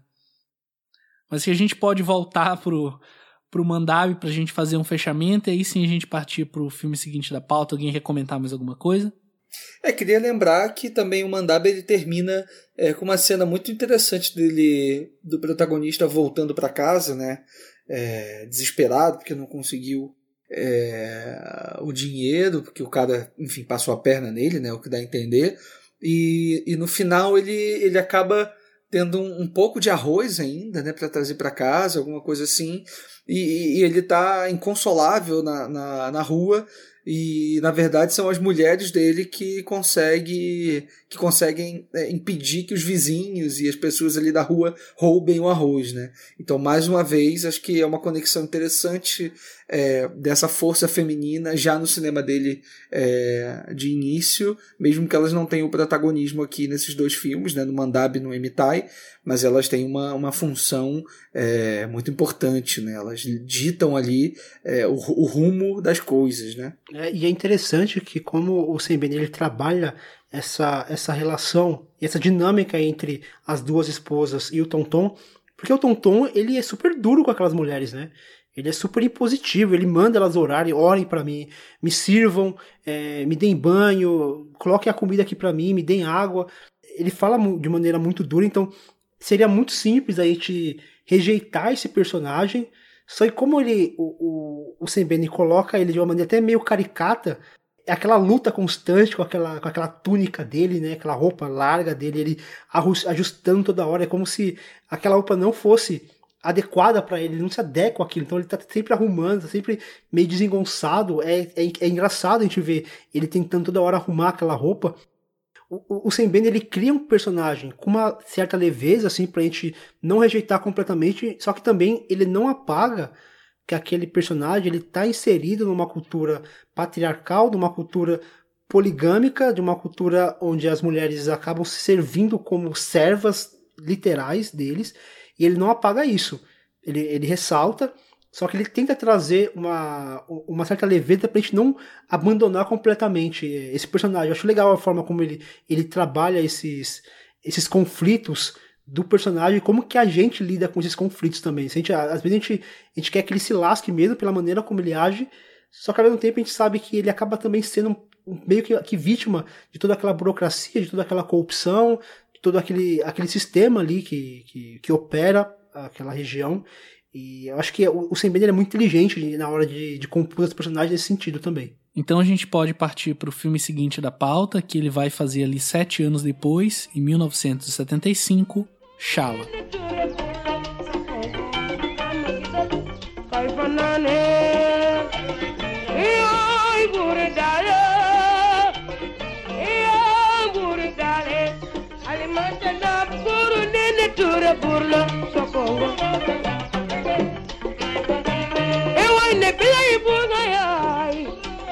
Após a independência do Senegal, governantes africanos assumem o poder, mas nada parece realmente mudar. O novo ministro, conhecido como El Hadj, se aproveita de um dinheiro recebido ilegalmente na posse para se casar com uma terceira mulher, para a tristeza de suas duas primeiras esposas e ressentimento de sua filha nacionalista. Ele, porém, descobre em sua noite de núpcias que foi afetado por um feitiço, ou uma rala, que lhe causou impotência, não podendo consumar o casamento. E aí, o que vocês acham desse filme aqui? Que também é quase como Mandab, né? Meio que uma comédia, mas acho que um aspecto político muito maior, né? Ai, gente, eu amo esse filme. Para mim, esse filme é a representação barra sátira perfeita do, do Senegal pós-colonialista, assim É, acho que é o grande tema é, do filme é falar desse, desse momento em que se encontrava o Senegal, assim. Um país recém-liberto, né, independente, é, mas que estava lutando com essa dualidade, né, que todo país pós-colonialista passa, assim, que é entre você manter tradições, mas daí você só vai manter aquilo que lhe convém, né, e ainda ter uma dependência muito grande com seu colonizador, assim, tanto econômico até cultural, como, como a questão da língua, alguns costumes. Então existe essa essa dualidade entre aquilo que você quer manter da sua identidade e aquilo que você quer pegar, é, que veio do colonizador. Esse samba doido, né? Que é o colonizador é expulso ali numa cena muito boa que eles entram prédio do governo, expulsam os caras com aquelas estátuas renascentistas e tal, estátuas brancas. E aí, aquela velha história, né? O burguês chegando ao poder e aí vai governar para atender interesses é, próprios, vai governar para uma parcela pequena da população. O, a grande parte da população, o trabalhador, o camponês, ele vai ficar esquecido. Então o país é livre, o país é independente, mas até certo ponto, para quem que ele está independente, né? Para quem que ele está livre. E todas essas essas questões sociais que vêm decorrentes da colonização, né? Questão da religião, é, do machismo. E aqui ele vai falar de uma coisa que o Diego já pontuou, assim, que eu acho impressionante, um cara nos anos 70 falando assim de masculinidade tóxica, né? Que é algo que a gente é, tá falando muito hoje em dia que ele já escracha muito bem nesse filme, né? Pra gente é um deleite ver esse cara numa posição de poder, que tá usando seu poder para deturpar o sistema, para se beneficiar, para maltratar as pessoas. E ali ele tem o seu ego ferido naquela, naquele lugar que mais dói, né? Que, é, onde ele devia ser o homem, onde ele devia mandar quem é na cama, quem casa com as mulheres, ele já perdeu total a moral. É, e você vê que as próprias esposas dele têm muito mais é, personalidade, né? As três, a, as duas primeiras esposas que aparecem mais, que tem mais elas assim, elas têm personalidades muito diferentes, mas são personalidades muito fortes, elas se impõem bastante. Então, assim, eu acho um filme uma sátira mesmo, assim, né? Ele, ele vai comentar esse momento do Senegal, esse problema que o país enfrenta de perda de identidade, de tentar se encontrar enquanto os próprios compatriotas ali estão brigando pelo poder e atendendo a interesses pessoais. E aí, para mim, é, essa questão é, do, do Shala, né? Do Hala que a gente está falando, da impotência, que é, o filme dá a entender que é um feitiço que eles colocam, né? É, de novo, essa questão da oralidade que o Fernando já comentou, né? Esse poder da palavra, de invocar as coisas, de fazer os fetiches deles, né? É meio que a vingança do proletariado, assim, ver esse homem no poder humilhado por uma coisa tão, tão besta, né? Ainda mais para nós mulheres é uma coisa que parece tão simples, tão besta. E aí parece que a, a nossa vingança é ver esses homens colocados nessa situação tão ridícula, né? Eu gosto muito desse filme, acho um filme bem divertido. Apesar dele ter muitas temáticas sendo trabalhadas ao mesmo tempo, eu consigo ver um tema central que une todas essas coisas. É engraçado, você ter falado dessas múltiplas temáticas que o filme aborda, que é exatamente isso que me distanciou bastante desse filme. Porque, tipo, pela primeira vez no cinema do Bene, eu, senti um cansaço, porque tinha muita coisa interessante ali que que eu queria ver, ao mesmo tempo eu queria alcançar alguma coisa, mas não conseguia. Tipo, um, um exemplo muito claro, assim, eu acho a relação dele com a filha dele incrível. Eu veria o filme inteiro se fosse só da relação dele com a filha dele, a, a, a coisa do, do, do, falar francês, do falar Wolof. Só que é muito incipiente essa, essa, essa discussão. Ela começa ali e depois ela, ela se dissipa, ela se, ela se esvai, trata sobre questões de uma masculinidade na coisa da ereção também a questão da poligamia, a questão da corrupção, a questão do próprio islamismo. São muitas temáticas que o, que o filme aborda. Eu queria me aprofundar em algumas delas e eu não conseguia, acabava ficando muito na superfície, por conta dessa multiplicidade de tema. Então eu acho que isso, o que, o que poderia ser um mérito do filme, de, de conseguir abordar vários temas, para mim acabou me distanciando porque eu não consegui me aprofundar em nenhum desses temas. Eu entendo bem o Fernando e é interessante essa reação dele porque foi o oposto ao meu, mas por motivos diferentes, assim. Porque, assim como a Marina, eu também me apaixonei pelo filme e fui, fui, me apaixonando por ele, gostei muito, assim, foi um dos filmes do, do Sam Bennett que eu mais fiquei surpreso vendo mesmo, assim, porque eu, eu concordo com ele que ele tem várias questões e, e, e vai, e vai pulando de uma para outra, e é um filme muito amplo, mas eu acho que, é, que ele tem total noção de como ele está construindo essa comédia satírica aos poucos, assim, de, de como ele está pontuando de, de diversos fatores nela e, e, e, no, e no final tudo isso acaba se fechando de, dentro, da, dentro de uma dramaturgia que ele quer chegar, assim. Ele vai apresentando isso de forma lenta e consciente. Só que no começo ele, ele filma, é, eu, eu, eu, acho que é um dos filmes mais sofisticados dele, tecnicamente. Que ele, que, que, ele, vai, que ele vai abordando a, a as questões fílmicas de várias maneiras, assim. Então, então, então ele começa numa de uma introdução ótima, que é que, que vai para um lado mais documental, né? Que você, você se sente, sente inserido num, num olhar documentário. Depois, aos poucos, você, você vai entrando no, no universo daquele homem, entendendo como funciona a família dele, a relação dele com as esposas dele, a relação dele com a filha dele que você falou. E vai te deixando inserido em tudo isso, te deixando inserido naquela realidade daquelas pessoas. E por, e por final, essa, essa trama dele com a filha nacionalista dele, que discorda do, do, do pai, ou, por, por, por, exemplo, que enfrenta o pai, que é uma das personagens fe, fe, femininas uh, muito bem desenvolvidas do, do, do cinema do, do Semene, que, que, que ele sempre tem isso, assim, ela vai acabando se, se fechando e se unindo a, que, a, a, a questão do, do, do, proletariado, sabe? Do, do da, da, revolução do proletariado, da revolução feminina. Eu, eu acho que é, um, que é, um, dos filmes mais revolucionários e que o, caráter que o caráter de vanguarda e, de, e do marxismo o Sembene mais está inserido mesmo para criticar essa, é, essa, essa elite empresarial africana negra que é, que é, que é hipócrita que é elitista, que é vira-lata e que serve ao dinheiro branco, né? Sempre, sempre os brancos, sempre, sempre aquele personagem branco em volta a eles, né? Sempre eles servindo um capital branco, né?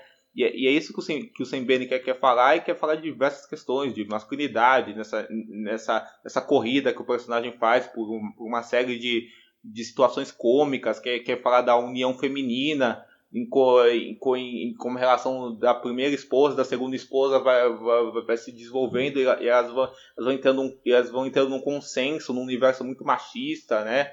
Do silêncio da terceira esposa, de, de como ela se cala até e ele vai construir tudo isso numa, numa dramaturgia tão forte em todos esses elementos passam pelo mesmo elo narrativo até, até que a gente vê um final que é muito impactante mesmo e que, e, e que a comédia evidencia essa, essa, essa unidade dramática que, que ele quer fazer quase num exercício de gênero mesmo, né? Eu vou, vou, vou me apropriar desse gênero de, de, uma comédia dramática, de uma de uma, de uma comédia erótica para falar de uma, de uma comédia de premissa erótica para falar de masculinidade para expor toda essa, essa crítica e esse teor revolucionário numa cena que é filmada e é e é, e é enquadrado de forma muito, muito raivosa, assim. Eu acho fascinante o, o jeito que, que o Semani filma os olhares, os, os rostos negros, né? A forma que ele, que ele dá uns closes na, na primeira esposa é, é um negócio muito hipnotizante, assim. E uma coisa que eu achei interessante desse jeito que, que ele fala de questões políticas e que fala de questões políticas e sociais usando a comédia erótica e o, e o cinema erótico no, no, no geral, questões sexuais, isso me lembrou muito o cinema brasileiro da, da década de 70, assim. Então ele, ele me lembrou filmes do, do, do Carlos Reichenbach, que tem isso, filmes do Jean Garrett, que é um diretor que infelizmente é pouco conhecido e que, que tem isso também, que tem um filme dele que a mulher inventou, que inventou o amor, que tem isso também. E ele, me, e ele me lembrou também um filme do, de outro diretor negro brasileiro, que é o Valdir Anoff, que é As Aventuras Amorosas de um, de um Pedreiro, em que também tem, tem essas questões de, de você estar tá se tratando de uma comédia erótica, mas você fala de questões políticas, questões de gênero, questões, questões raciais, questões sociais. Então, então, então, então, então acho que, que, o, que o cinema do Sembani fica muito evidente essa força nesse filme. Isso acabou me fascinando muito, assim. Eu fiquei, foi um filme que eu fui vendo fascinado. E o final, então, eu, fiquei, eu fiquei, entrou numa cartaz de tamanha para mim. Nossa, Diego, é, Eu acho que tem, tem tudo a ver com o Carlão mesmo, esse caráter meio marginal, assim, de falar de questões do povo. E aí você fala dessa cena final, assim, eu fiquei. que eu tava levando o filme com uma certa leveza até um ponto. E essa cena da pequena revolução, né, dos, das pessoas marginalizadas ali, que tem várias pessoas com deficiência física e tal, que são é, basicamente jogadas fora, literalmente, eles mandam descartar essas pessoas e elas voltam para pegar o troco, né? E aquela cena do, dos cuspes, assim, eu confesso que eu não conseguia nem olhar diretamente, assim, porque eu achei muito forte, muito forte. Desmoraliza mesmo, coloca a figura daquele homem que até um segundo atrás ele estava numa posição de poder muito grande, né? E reduz esse homem a nada, assim, né? É, é muito humilhante aquela cena, assim. E é meio que a forma desse, desse povo se vingar é, de um homem que indireta e diretamente prejudicou eles, né, usando o poder político, poder público para fazer isso. Eu achei muito forte. É, tem também uma crítica muito forte à política do Senegal real, né?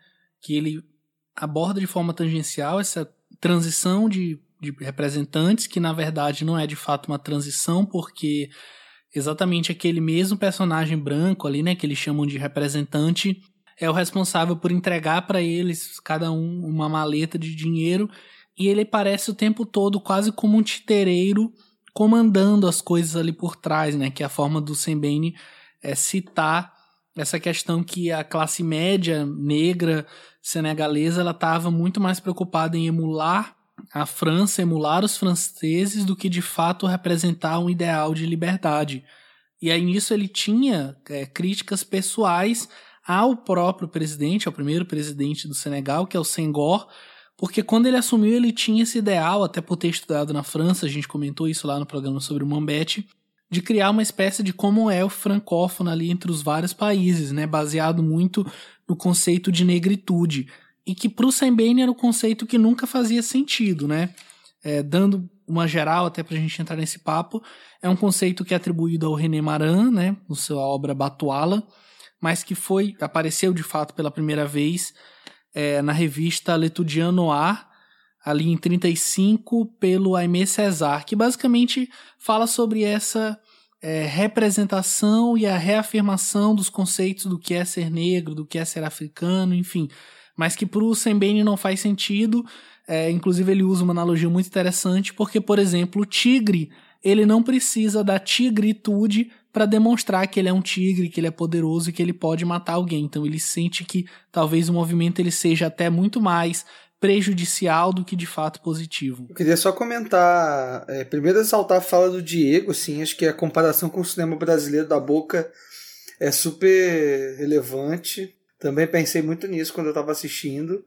Acho que até a forma de filmar mesmo, assim, é, até aqui, acho que o Sambem ele, ele, ele, ele tem um estilo muito contido né, nos planos dele. Ele, ele geralmente trabalha ou com plano fixo ou com um movimento de pan, né, movimentando para a direita ou para a esquerda, reenquadrando. Né? Eu acho que só depois, mais para frente, ali nos anos 90, anos 2000, é que ele vai ousar um pouco mais é, em termos de movimento de câmera, utilização de traveling, né, carrinho e tudo mais.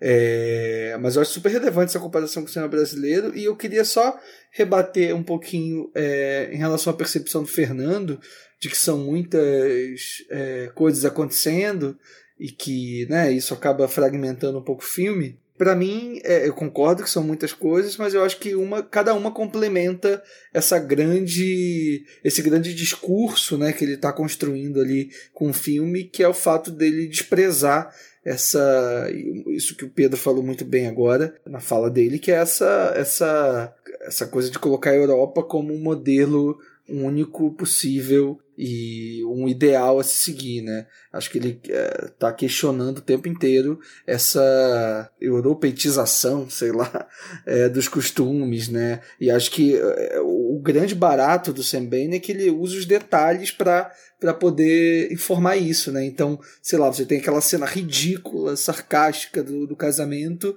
em que você tem aquele enfeite do bolo, dois noivos brancos, né? Você tem vários detalhezinhos, né? Várias coisinhas que a própria roupa deles, né?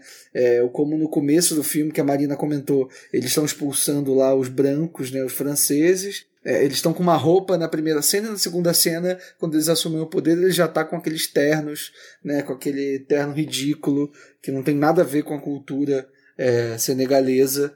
É, acho que é, visualmente o Bain está dizendo para a gente o que está sendo posto ali em jogo, né? É, e vários outros detalhes, né? A própria mala, né? O símbolo da mala. Eu acho que esse final impactante que vocês falaram também. É, eu acho que tem uma coisa, tem uma fala é, de um personagem falando sobre o respeito à propriedade privada, né? Esse grande símbolo capitalista que eu acho que é muito é uma jogada, uma sacada muito interessante de roteiro, né? É, é, uma coisa que se volta contra o protagonista, né? permite que aqueles invasores, entre aspas, né? que são os marginais, né? são as pessoas marginalizadas daquela sociedade, invadem a casa dele é, para se vingar. Né? Então, é, esse, é, é esse próprio respeito à propriedade privada que permite que essas pessoas invadam a casa do protagonista e perpetuam a sua vingança. Né? Perfeito, Leandro. Concordo, concordo totalmente. Eu só, aproveitando que o assunto é boca do lixo, só quero fazer uma correção que eu falei, o filme do Valdir Onoff, eu, eu falei que é as aventuras amorosas de um de um pedreiro, é as, as aventuras é, é padeiro. Um padeiro. É. Inclusive assistam, que é um filmaço, assim, um dos, um dos grandes filmes brasileiros que eu considero assim de um, de um, diretor negro também que acabou sendo esquecido, assim, que pouca gente conhece, é um filme que merece ser redescoberto. Acho que a gente pode então partir para o filme seguinte da pauta, que ele faz apenas dois anos depois, Cedo.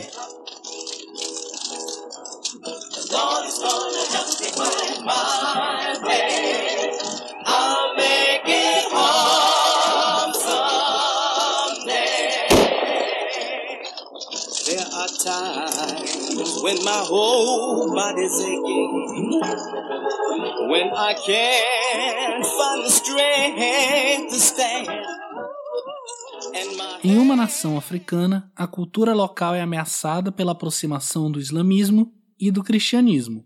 O rei Demba é convertido ao Islã, mas os guerreiros cedos se recusam a abandonar suas tradições.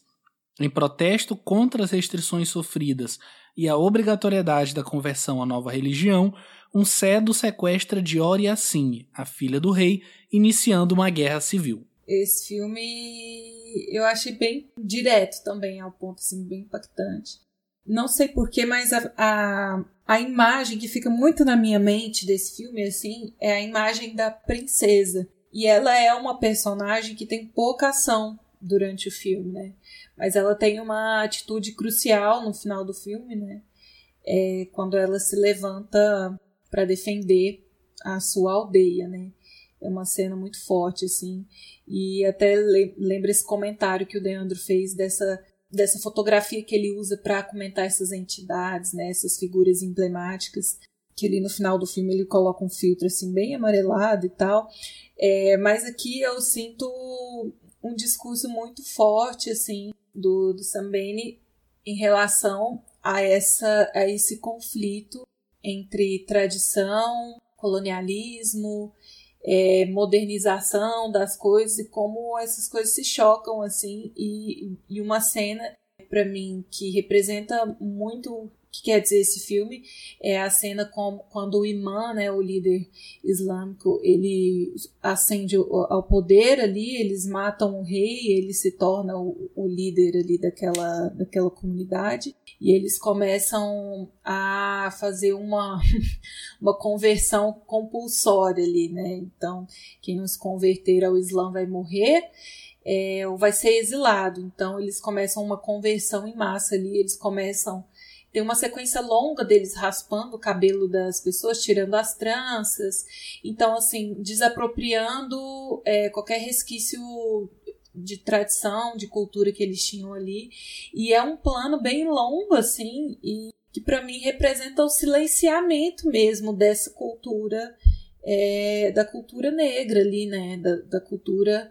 Eu não sei se é no Senegal que se passa, é um recorte histórico, né? Esse filme, ele é um, filme que se passa na época de colonização ainda, é, mas para mim fica bem claro nessa sequência onde eles têm o cabelo raspado, eles trocam as vestimentas e aí então eles começam a receber novos nomes, né? É a questão do silenciamento ali do povo é, daquela região em relação à sua cultura, é, em relação à forma como eles vivem, é, a forma como eles falam. Então, nem o próprio nome é, eles têm mais, né? E isso para mim foi muito forte, assim, desse filme, ver como eles foram silenciados e como precisou é, dessa figura da princesa ali representando o povo.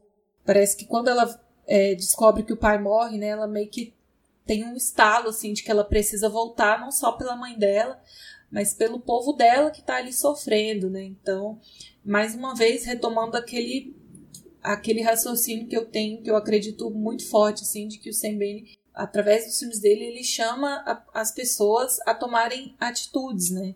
É, o coletivo precisa se unir para fazer as mudanças acontecerem. Assim. Então, o final desse filme é, é bem significativo, assim, bem forte para mim.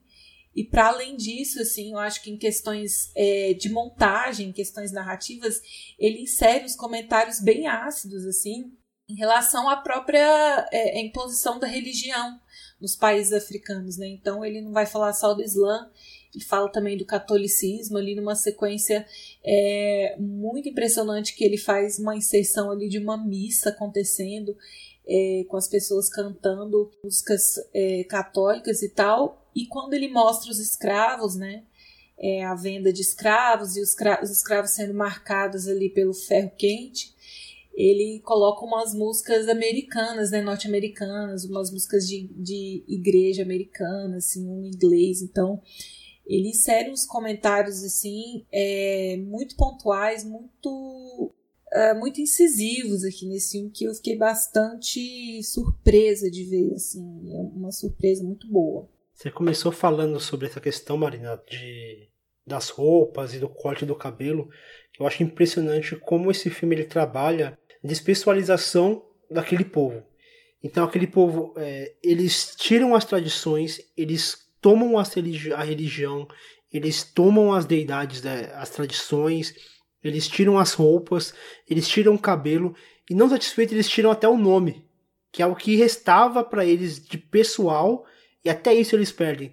Eu acho incrível como o, o Sembene ele ele constrói toda uma história de colonização e como essa colonização ela não apenas escraviza, como eles tira toda a personalidade daquelas pessoas, eles tiram praticamente a humanidade, aquelas pessoas elas deixam de ser pessoas para se tornar objetos para eles. Então eles tiram tudo deles. E ali a gente vê ali o contraste, aquelas roupas brancas, em contraste com as roupas coloridas. Acho que tem uma cena até que eu acho muito impactante, que eles vão chegando na aldeia e eles vão tirando as suas roupas coloridas e pendurando num portão, numa, num, sei lá, num muro, assim, uma cerca assim, de madeira. E aí eles vão deixando lá, e aí eles vão entrando já totalmente despidos e tem os seus, cabelos raspados é como se estivesse tirando a essência daquela, daquele povo, daquelas pessoas. E é, é interessante como ele coloca essa questão do tanto o catolicismo, o cristianismo em si, né, o cristianismo e o islamismo, e, e a questão não é a tradição islâmica no caso, e sim a imposição dela. É o que aconteceu aqui no Brasil. A questão não é tem existido o catolicismo no Brasil ao, é, ao, durante a, a colonização do país. Mas a questão é a imposição, é você tirar aquilo que é cultural de uma, de uma população, de uma nação, de, de uma tribo, ou que seja, e você impor uma outra visão. E essa visão é sempre uma visão eurocentrista, é uma visão branca, é uma visão que apaga a história, seja uma história indígena, seja uma história negra, uma história africana, e ali o, o ele consegue costurar muito bem essa temática. É, é um filme muito mais centrado, assim. Acho que é um filme muito mais focado no, no, num tema muito específico. E ele vai carregando esse tema e ele vai explorando esse tema de maneira até bem, bem, bem crua, assim, bem dura. Tem momentos ali muito cruéis. A gente chega, vê aquele, aquelas pessoas tendo seus cabelos raspados de, daquela maneira assim, tipo, meio forçado, assim, é, é, muito pesado, porque a gente entende que ali não é, não tá tirando apenas o cabelo, é muito mais do que apenas o cabelo. É a essência daquelas pessoas que estão sendo, que estão sendo tiradas à força por meio de uma, de uma imposição de um grupo que apenas quer escravizar aquelas pessoas. não, não há nenhum, nenhum sentido de, de, sei lá, ensinar alguma coisa, alguma coisa boa, de ensinar, de trazer um, um novo olhar da maneira de contemplar Deus ou algo do tipo. Não, é apenas uma imposição para aquelas pessoas passem a ser objetos. E quando você perde a sua identidade, você assume a identidade que aquela pessoa está te impondo. Então, quando aquelas pessoas elas perdem as identidades delas, elas passam a ser aquilo que eles querem que eles sejam. E isso aí é, é absolutamente perigoso, assim. E o, o Sembene, ele trata muito bem desse tema de uma maneira muito focada nesse, nesse trabalho. É, nossa, isso é, isso é muito interessante. Que eu, eu queria até ter comentado no filme anterior, assim, que o Sambene, ele é, ele, ele era é, adepto da, da religião islã, né? É, mas pelos filmes dele, você não pode afirmar isso, porque o posicionamento dele não é realmente de abolir, de criticar é, manifestações religiosas. É, mas ele tem, ele é muito consciente, ele tem é, uma ideia muito clara de que as coisas não devem ser impostas e você não deve anular é, a tradição e anular a, a, a, cultura de um povo, né? Então, assim, eu acho que até ele usa o humor em alguns filmes dele realmente para trazer a leveza, é, para deixar bem claro que tem questões que ele não está dizendo se ele é contra, se ele é a favor. Ele está mostrando que existe um problema. É, mas nunca é um discurso extremista e panfletário da parte dele, que você tem que seguir uma religião ou que você não tem que seguir religião nenhuma. É, quando ele não concorda, ele deixa bem claro, mas nessas questões delicadas, é, ele é bastante. Ele é até bastante tolerante, assim. Ele nunca é ignorante nas colocações dele. E aí é uma discussão que eu estava tendo até com o Jonatas, meu namorado, esses dias, né? A questão do nome, né? Porque a gente estava vendo algum programa de televisão, assim, apareceu uma pessoa negra, falou sobrenome lá, aí o Jonatas falou assim: ah, esse sobrenome é africano, né? Aí eu expliquei para ele, falei: não, Jonatas, no Brasil não tem sobrenome africano. Não existe sobrenome africano. Os negros, eles tiveram que adotar sobrenomes europeus. Então é muito comum você ver negros é, pessoas pretas com sobrenome é, italiano, com sobrenome português, é, assim como todos os brasileiros, porque nem o nome é, dessas etnias ele foi preservado. As pessoas vinham nos navios negreiros sem nome. Eles eram um produto, uma mercadoria, então eles não tinham nome. Né? E é, é interessante ver que isso se deu em todos os lugares onde o homem branco chegou e ele não é e ele não dominava, né? Onde ele quis colonizar era sempre esse esquema, né? Para você dominar um lugar, você tem que tirar toda a identidade dele, inclusive o nome, né? Então isso me pegou assim que eu vejo muito isso no até na, com relação à nossa história aqui no Brasil. Sensacional, Marina, que essa coisa que você foi, foi nos citar, de ser um filme muito um dos filmes mais fortes, assim, mais pesados dele é, engraçado que tem uma certa dicotomia nesse filme que é proposital e acho que é meio, que é meio fascinante. Que ao mesmo tempo que é um dos filmes mais pesados, mais fortes do Sem Benny, é um dos filmes que mais abraça o lado fabular, né? O lado de, do, mistic, do misticismo, né? Em que você vê o, o, o que, que você vê o caráter literário do, do, do mais presente, eu acho. Então, então o jeito que que, que ele desenvolve a, a, as relações do povo africano, essa corte africana. Então todas essas, essas relações deles em, em, em volta a todo esse contexto de, de colonialismo, de conflitos religiosos entre eles próprios e, e, e, e, a, e a forma que é, e, e, os diversos títulos, relações, fatores culturais, um caldo cultural que, é, que, que ele joga em tudo isso e, e, e tem uma cena muito impactante, que tem um conflito entre todos eles, e a câmera vai indo de um pro outro, e vai, e, e vai surgindo vários embates, e, e, é, é meio fascinante como, como, como, ele vê tudo isso, e ele não, de, ele não deixa nada ficar caricatural é, dessas cortes, dessas, dessas, princesas, pelo contrário, ele, ele tá tão inserido nisso, com uma tamanha sinceridade, tá, tamanha verdade, leva para o caminho de, de fascínio mesmo, como, como, ele rodeia tudo, tudo, tudo, isso. o impacto dessas cenas, né? Sempre acompanhado de uma trilha sonora muito forte também, né? E, então acho que é um dos filmes que você, que você vê mais um, um interesse dele rodeando pelos temas e, e, trazendo temáticas que ele sempre, que ele sempre absorveu no cinema dele. É, o, desse filme eu gosto muito da sequência das sequências finais, né? Quando o líder ali religioso do Islã é, toma o, o controle ali da vila, é, eu acho que o filme engrena de uma forma muito impressionante, sim, até reverberar é, naquela sequência final que a Marina começou comentando é, da princesa, né, retomando ali, é, retor retornando à cidade e retomando o poder, de certa medida, né?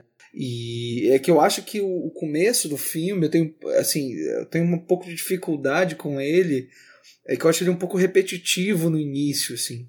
É, eu acho ele um filme muito longo, né, de duas horas, e basicamente a, primeira e a segunda metade dele toda é, é esse movimento é, da gente entender essa relação política, que é importante de entender, né, ali na cidade, né, de uma, de uma vila dividida entre dois, entre dois grupos de pensamentos distintos, né? Um grupo que defende a liberdade religiosa e um grupo que quer implementar uma verdade acima é, de todas as outras, né? Então, é, é óbvio que esse tempo é importante, mas eu sinto um pouco é, um cansaço devido à repetição, né? De ter sempre alguém indo lá tentar resgatar a princesa sendo morto e tal. É, mas ainda assim, essas cenas eu gosto bastante porque eu acho que é, mostra uma faceta interessante do, do Sam Bain também, que ele já tinha é, mostrado no Emitai, e eu acho que são dois filmes muito próximos, é, que são as cenas de ação, né? É, entre aspas, não sei se é exatamente ação da forma como a gente está acostumado a ver no cinema americano, claro, mas é uma, mas é uma ação, em certa medida. Você tem ali é, personagens num embate corporal, né?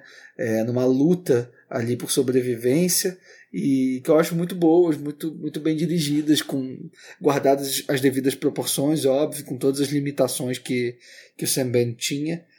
Mas eu acho que é um filme interessante nesse sentido, né? Por ele, é, por essa, sobretudo por essas sequências finais, eu acho que ele consegue traduzir ali essa ideia é, é, de liberdade mesmo que ele defende, né? Por mais que que ele esteja lidando com a própria religião dele, né? Ele está falando de algo muito maior, né? Está falando de liberdade religiosa, de liberdade é, de ir e vir mesmo daquele povo, enfim.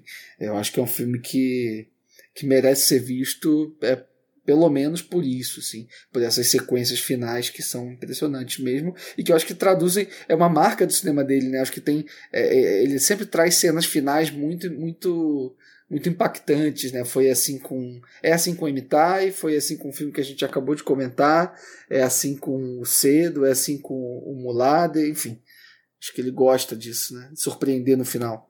Em um certo sentido, é, ele não só está é, fazendo esse comentário crítico, como ele está também abrindo um pouco o leque, talvez tentando ver de uma perspectiva mais é, externa à situação, que na verdade esse procedimento, esse processo, essa retomada, esse sequestro dos valores religiosos, né? No caso aqui do filme pelo Islã, mas ele também faz essa, esse recorte, né, para o cristianismo.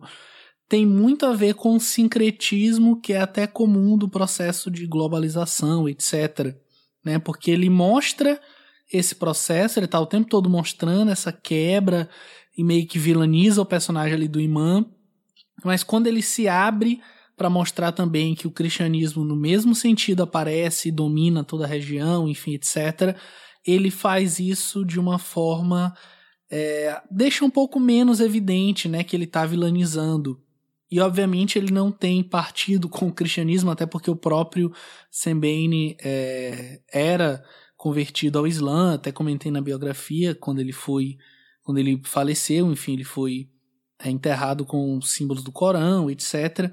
É, mas uma coisa que aqui eu acabei me lembrando que eu não comentei mais cedo é que o filme, e não só é, eu tô falando, a gente tá falando aqui do Cedo, mas acho que a filmografia do Sembene ela é toda muito ligada a uma tradição oral que é muito comum daquela região, que é a região ali do Senegal, do Mali, enfim.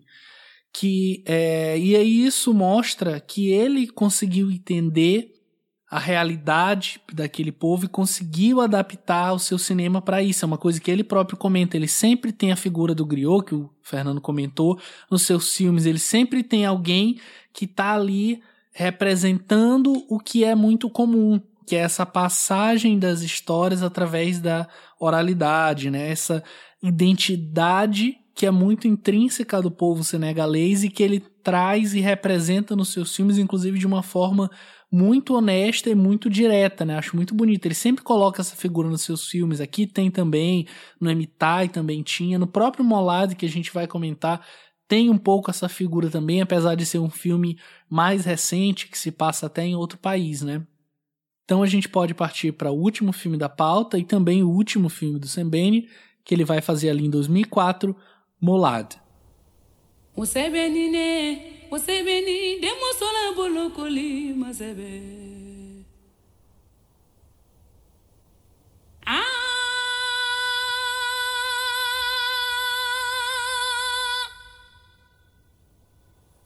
usebenine usebeni mosola bolokoli masebenya nyama usebenine usebeni demosola bolokoli masebe. nye mosolu fola. Desoro mosolu fola. Nye mosolu fola. Nyalu fola bara nyumalula kalulali hangili nyumala numa aldeia africana persiste o costume de mutilar todas as meninas numa operação dolorosa brutal e temida por todas Seis meninas com idades entre 4 e 9 anos devem passar pelo ritual num determinado dia. Quatro delas buscam a proteção de Cole, uma mulher que não permitiu que a filha fosse mutilada, invocando a Molad, uma espécie de proteção sagrada indicada por uma corda colorida na frente da casa. Enquanto usarem essa corda, ninguém na aldeia poderá tocá-las, mas vários homens pressionam o marido de Cole para que retire a proteção, nem que para isso ele tenha de castigá-la. E aí esse filme ele faz parte de uma trilogia, né, defendida assim pelo próprio é, Sembene, que era uma trilogia sobre o heroísmo do comum, o heroísmo de locais é, simples, né? Essa trilogia seria composta pelo Gewar, que é um filme, se eu não me engano, de 92, pelo é, Fatkine, né, que acho que é de 2003 ou 2002, e pelo Molad, que fecha falando um pouquinho sobre essas relações também é mais simples, né? Não tem uma realeza aqui no filme, não tem um grande herói, mas tem alguém que se destaca no meio do povo e que pode sim fazer alguma diferença. Eu acho impressionante assim como o Sam Bain, ele, ele com frequência ele se vê obrigado assim a criticar a própria religião, a própria sociedade, os próprios costumes. E eu acredito que seja doloroso para ele mesmo, né? Ver, ver de maneira tão clara é, é, costumes e tradições que já não cabem, né? No século XXI, assim. Eu acho que a maior briga desse filme é realmente entre você, você saber distinguir o que da sua tradição, da sua cultura precisa e deve ser preservado, deve ser valorizado mantido, é, mas você ter um olhar crítico para entender o que não o que não é mais admissível, o que não funciona mais é, com o nosso acesso à informação, é, com tudo que a gente tem acesso hoje em dia, coisas que não, não devem prosseguir mais. E ao mesmo tempo que existe esse impasse do que da tradição e da cultura deve ser mantido, como existe uma resistência muito grande de deixar a modernidade e a tecnologia entrar, né? Então, é um olhar muito extremo é, de não querer mudar nada é, das tradições e de querer ignorar totalmente os avanços, né?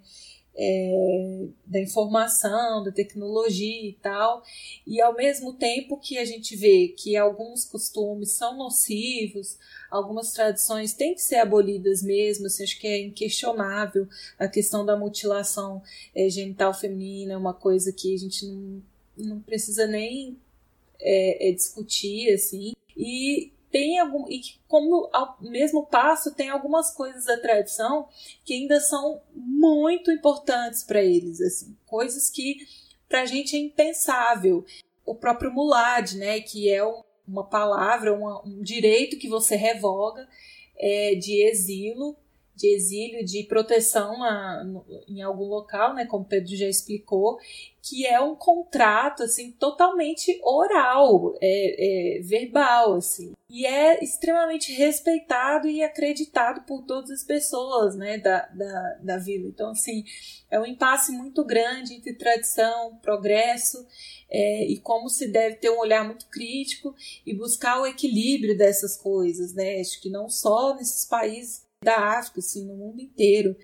E para mim, assim, como mulher, eu fiquei muito, não estava preparada, assim, para esse filme, porque acho que ninguém gosta de ver injustiça, é muito, muito revoltante, muito triste, assim, mas ver de novo essa masculinidade frágil, tóxica, usando da religião, usando das tradições para maltratar as mulheres e tal, isso tudo é muito revoltante. Então, quando chega ali na cena, no final, onde uma mulher é chicoteada no público e existem mulheres que estão pedindo para que bata mais forte e os homens sentando naquela posição é, soberba de superioridade e aquilo tudo assim foi muito revoltante para mim assim e me toca de um jeito assim muito profundo porque eu sei que isso é verdade isso acontece. Quando eu estava na eu era pré-adolescente assim eu estava na na escola, uma professora me, me falou de um filme, conta a história de uma modelo, uma supermodelo, é, que foi, foi para Londres depois, uma modelo da Somália, que chama Warris, é, Diaries. Ela fez campanha já com a Naomi Campbell e tal. Ela é muito, ela é muito grande assim no, no, meio da moda e hoje em dia ela é ativista. E a história dela foi contada num livro e depois num filme que chama Flor do Deserto e que conta exatamente essa história. Ela era de uma tribo da Somália que faz a mutilação da genitália e ela, ela passou por esse processo, né? Com 5 anos de idade e com 12 ela foi prometida em casamento para um homem de 60 anos. E ela já sabia que não queria aquilo e ela foge para o deserto, foge da família, porque ela não tem nenhum respaldo da mãe, nem, nem ajuda da mãe assim para nada, e ela foge para o deserto e ela tem um um tio que mora, trabalha na embaixada é, da Somália em Londres, e ela consegue é, chegar em Londres e ela vive ali, depois é descoberta como modelo e tal. Então a luta da vida dela é para que haja um reconhecimento é, internacional de que existem, acho que atualmente mais de 50 países assim na, na África que ainda tem essa prática da mutilação e muitos desses países têm cadeira na ONU, sabe? E não existe nenhuma, nenhuma atitude tomada assim para tentar contornar essa situação, para conscientizar e tal. Muito porque tem essa questão cultural e tradicional, né, da oralidade e tal. Então, foi um filme que me pegou, assim, acho que acabei até falando demais aqui, mas é porque como mulher assim foi uma é uma temática muito muito triste de assistir, porque por mais que seja são cenas fortes, mas que sejam ficcionais, a gente sabe que está acontecendo agora no mundo, né? É muito triste. É, e acho muito bonito que essa trajetória do, das mulheres dos filmes do Sembene e como nesse filme elas, elas conseguem fazer um levante, assim, um, elas, elas criam uma rebelião ali entre elas. E o que eu acho mais incrível aqui nesse filme é tem um elemento que, que ele, ele, ele circunda essa história, esse filme inteiro, assim, mas ele em momento algum é mencionado, é um filme que fala bastante sobre informação. Porque o que acontece ali é que essa, essa tradição ela foi colocada ali, mantida numa informação falsa trazida de fora de que no, no, no Corão tinha essa, essa tradição ali imposta, quando na verdade não tinha. E ela fala, e a, e a personagem ela fala que ela descobriu isso por meio do rádio que ela ouvia eu acho isso brilhante, porque o Sembene ele tem essa preocupação de, de levar informação para aquele povo, porque ele sabe que é a informação que vai unir aquelas pessoas, que vai fazer aquelas pessoas se juntarem e se, se moverem mesmo. Então, a informação ela tem esse poder de união, e ele traz muito disso. E ele tenta fazer de uma, de uma maneira que, que de, uma, de uma linguagem simples, para que, as pessoas pudessem entender. É uma coisa que eu, eu, eu venho, quando eu fui pensando nessa coisa de informação e de, de, de levante e tudo, eu lembrei de uma frase que o Mano Brown ele falou quando ele teve num, em algum evento assim do, do PT, e aí ele fala que o PT ele perdeu a comunicação com a periferia. E aí eu fui pensando muito disso, de como, é, como você, você não tem a comunicação com aquela camada mais, mais vulnerável, ela fica desinformada e no momento que ela for que ela estiver desinformada, ela é enganada por aqueles grupos mais poderosos. E aí foi o que aconteceu aqui. Aquelas mulheres, elas tinham, elas não tinham a informação porque eram negadas a informação, era, era negada a informação a elas. Então elas tinham seus rádios confiscados e queimados. É uma cena assim muito impactante você ver aquelas, aqueles homens tomando a força os rádios e incendiando, eu acho que é, é uma cena muito forte, assim, o poder dela, porque não é um objeto ali sendo queimado, é a dignidade e é a possibilidade daquelas mulheres terem essa informação. E eles queimam aquilo, e aquilo dali é muito pesado.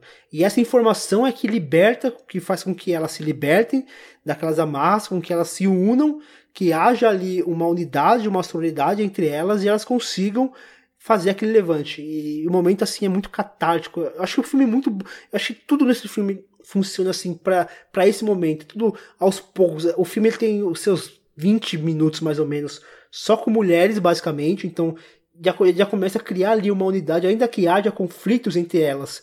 Mas a gente consegue sentir uma união daquelas mulheres. Então já começa a perceber que, que vai acontecer alguma coisa. O filme ele vai pincelando pitadas de, de rebeldia ali, um comentário ali, uma situação onde você começa a perceber que, que tá havendo uma conscientização e ali tem aquele momento catático onde elas se unem ali e falam, não, a partir de hoje não vai haver mais mutilação aqui nesse lugar.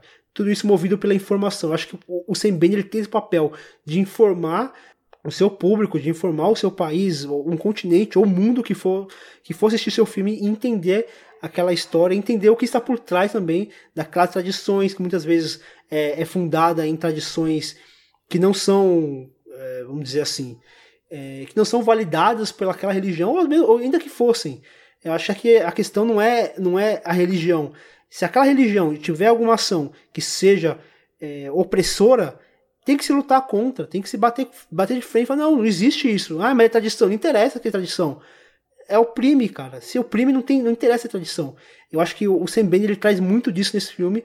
E eu acho assim, um, pro último trabalho, eu acho assim, um fechamento de um arco. Eu, eu consigo enxergar um, um, arco muito, muito bem feito do Sam Bender, desde lá, da, lá no, no, da Lenoade até chegar aqui, um arco de, de, de força feminina muito forte nessa, nessa história, dessa história contando os filmes dele. É, e tem outra coisa também nesse filme que eu acho muito foda, é, que é isso que eu estava falando com vocês, né? Da, do, do uso, é, da forma como ele se apropria da câmera é, para imprimir um estilo talvez diferente do que ele vinha fazendo até então, né? Essa coisa do é, é, é, um filme muito cheio de vida, né? muito enérgico. A gente percebe isso pela utilização é, dos travelings. Tem um momento que tem grua, sabe? Você vê que, que, que, que ele tá. Ele tinha o quê? 80 anos quando fez o filme? Porra, então, é, imagina. É, como esse cara tinha tanta energia para fazer isso, sabe? E eu queria até perguntar pro Diego, que fez o dever de casa mais do que a gente, assistiu todos, ou praticamente todos os filmes do, do Bain e queria saber dele se se, se ele enxerga também é, nesses outros filmes que ele faz entre o Cedo e o Mulad, é, se ele percebe essa essa essa energia um pouco maior impressa nesses movimentos de câmera ou se é uma particularidade do Mulad mesmo? Perfeito, Leandro, perfeito. Então, cara, assim, Uh, eu, até, eu até ia falar justamente isso, foi ótimo você me puxou para falar isso, porque eu vejo o. Eu, eu que vi os filmes da década de, de, de 90 do Sam Bene e até, a, até esse filme, eu, eu consigo ver um, um amadurecimento e uma, e uma busca e uma ambição estética uh, e técnica crescendo nele a, a, a, cada, a, a cada filme. Eu acho, eu acho que, isso, que isso fica muito claro no, no, no, filme da década de 90 que eu vi dele, que agora me fugiu o nome, qual, que é, é nome, mas, mas, mas você, sente, você sente um diretor no apuro de planos, no, no, no, no apuro estético, já, já indo para já indo para outro caminho, até, a, a, até que seja ah isso o, o Game War isso, isso mesmo assim e eu você eu, eu sinto isso e nesse filme eu acho que ele consolida isso mas eu acho mas eu acho que ele consolida isso como você falou de um jeito muito próprio e, e em, em, outra em outra camada até isso que me impressionou muito esse filme. Eu acho que completando com o Fernando que ele falou que é um fechamento de arco eu, eu acho que é um fechamento de arco que sintetiza várias temáticas e várias questões que ele percorreu pelo cinema todo dele, mas, mas agora, enquanto artista e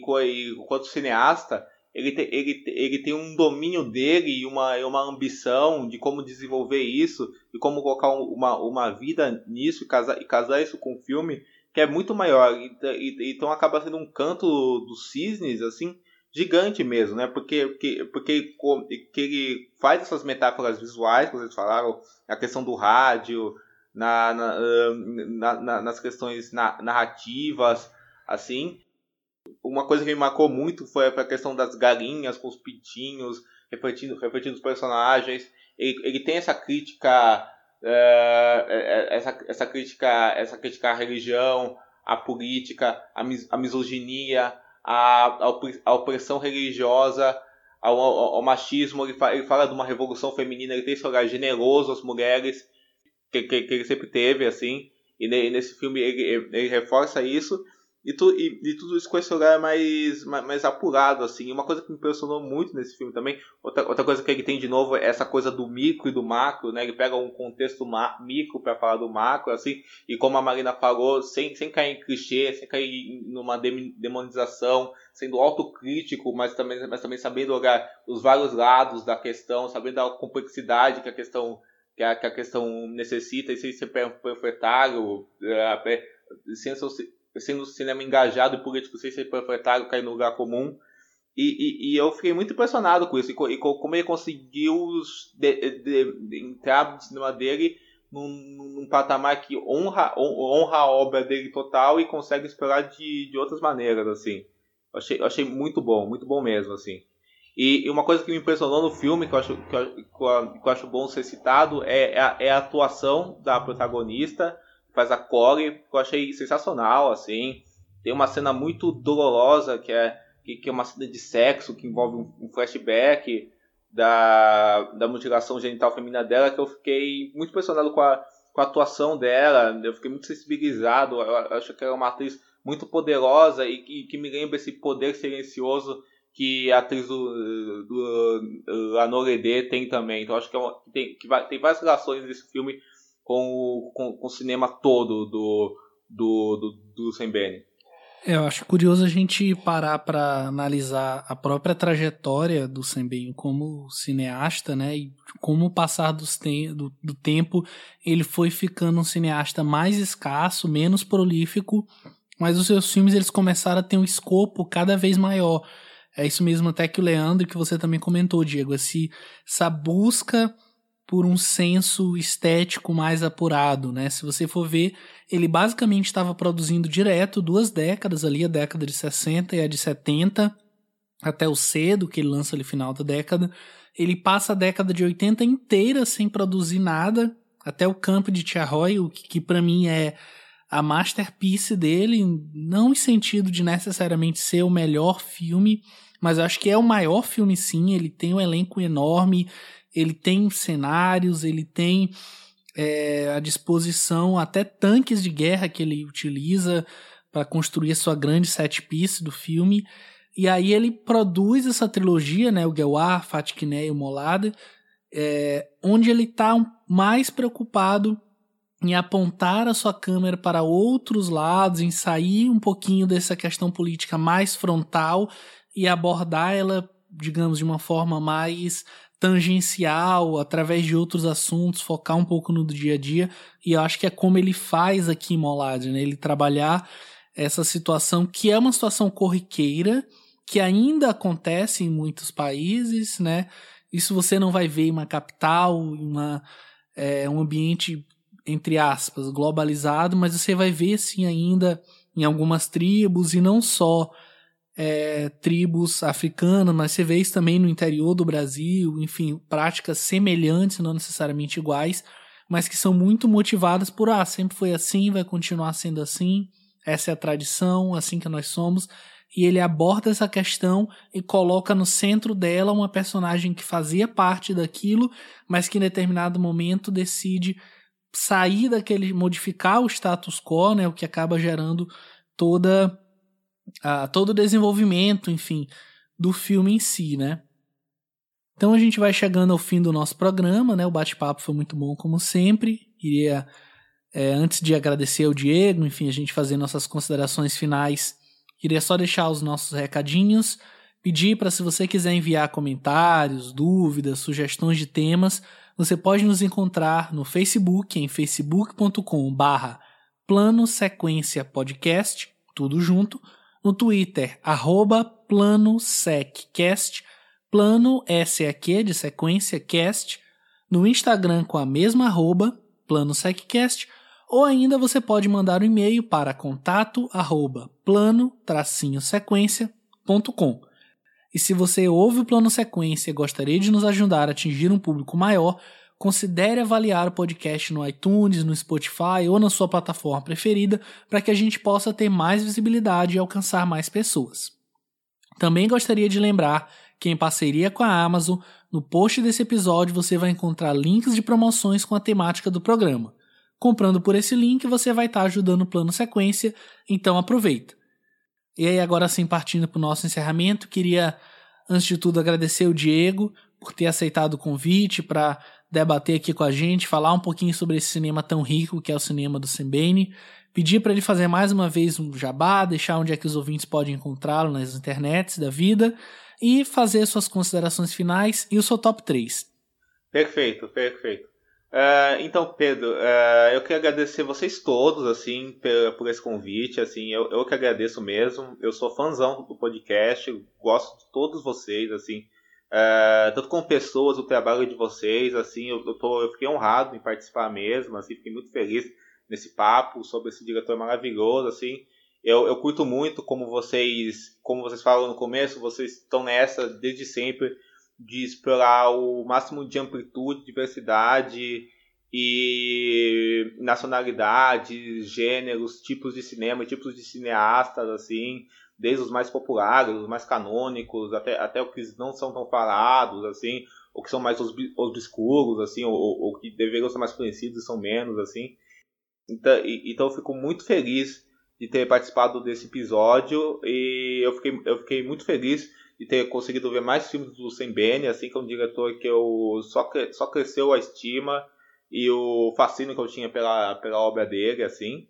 Uh, vocês podem me encontrar no, Twitter, eu tô lá como arroba Diego42, eu tô no Instagram como arroba Diego42, uh, no, no, no, Facebook vocês me acham como Diego Qualia, eu, eu tenho uma página no Facebook que chama Ficinema, que é o mesmo nome do meu blog, que também chama Ficinema, que é o mesmo nome do meu canal no YouTube, que também chama Ficinema. E eu escrevo Portcínios, o Fernando, estou sempre postando críticas e textos lá. E é isso, gente. E só tenho a agradecer de novo. Admiração total e um prazer sempre falar com vocês.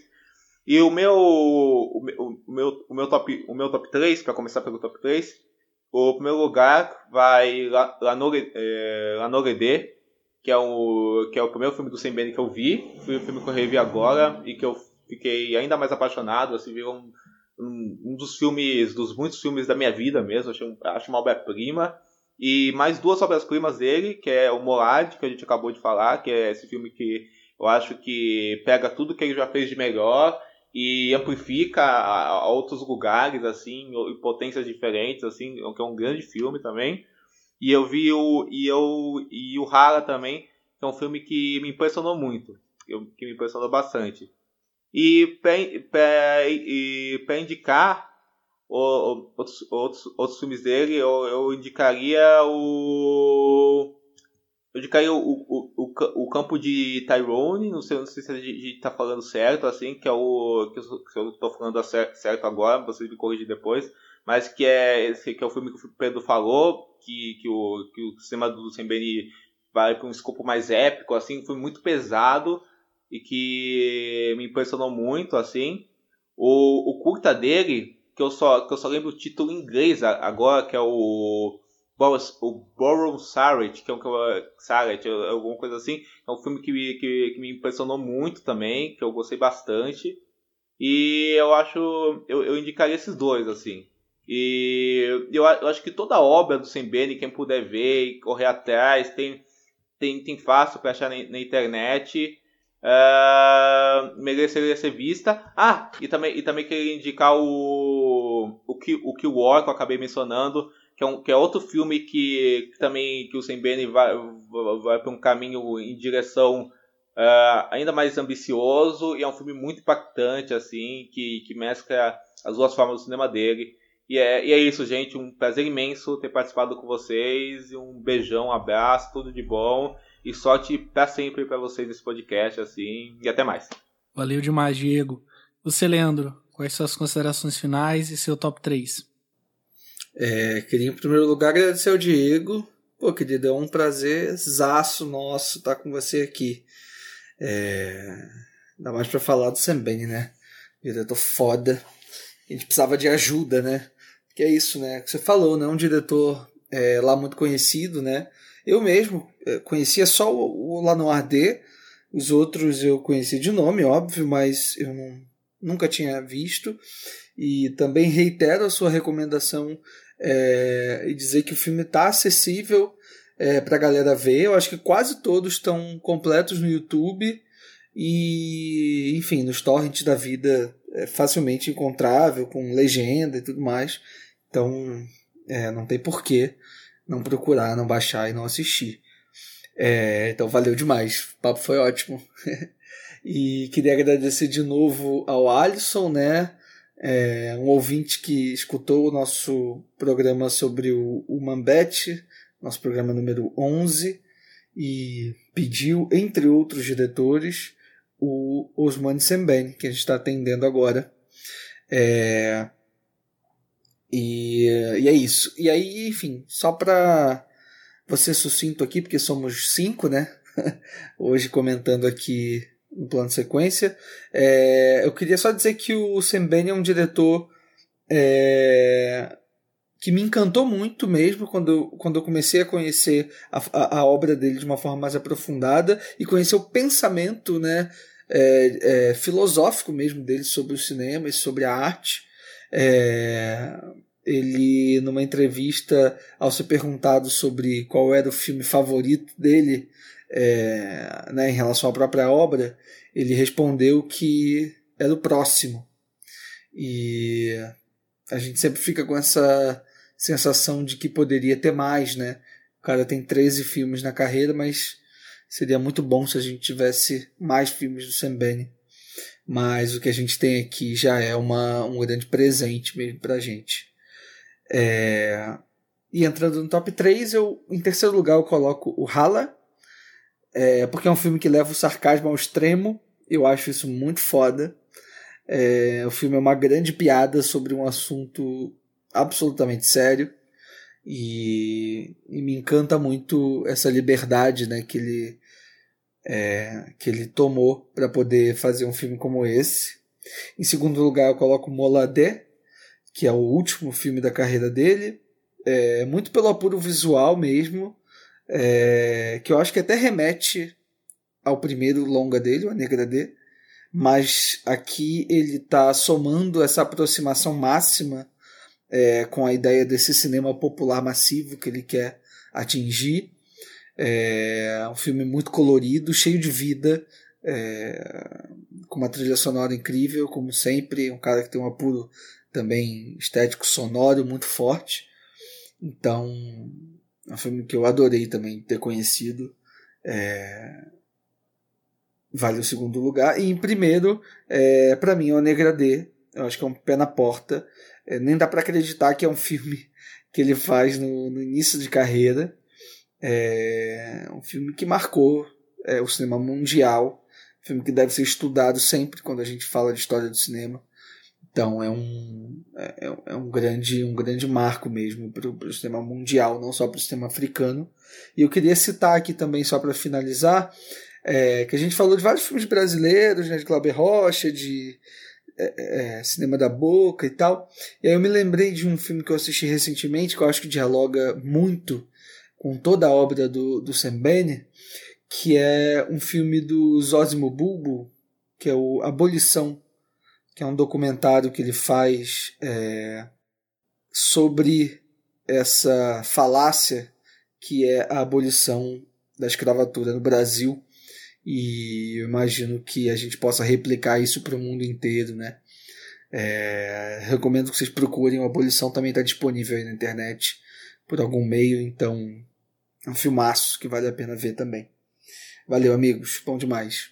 Beijo, até a próxima. Muito bom, valeu, Leandro. E você, Marina? Ai, gente, fico muito feliz de poder participar, né, e de fazer um, um, um programa assim. Eu acho que a coisa que mais é, me alegra desse nosso projeto de plano de sequência nesses três anos é, em primeiro lugar, é o nosso, nosso catálogo de programas. Assim, eu acho que a gente se propôs, e às vezes é bem difícil é, manter uma diversidade assim, nos temas, é, nos países que a gente que a gente é, comenta aqui, mas é uma preocupação nossa genuína, assim, porque a gente usa o plano de sequência para aprender também. E, seguido disso, assim, a coisa que me alegra, que me orgulha, são as, as colaborações que a gente teve aqui, as pessoas que participaram, que toparam é, gravar com a gente, assim. Fico muito feliz do Diego ter aceitado participar com a gente. Já é um nome que a gente estava esperando o programa certo, assim, para é, convidar, porque ele sempre deu uma força é, muito grande aqui para o nosso programa. E, assim, todas as pessoas que participaram com a gente, seja mandando áudio, seja que entre aspas, presencial, né? Graças são pessoas muito, muito generosas. Eu fico muito feliz com isso, assim. Acho que é o legado que vai ficar para a internet aí, o plano de sequência, né? Nos, os filmes que a gente, os diretores que a gente fala, as pessoas que, que nos acolheram também.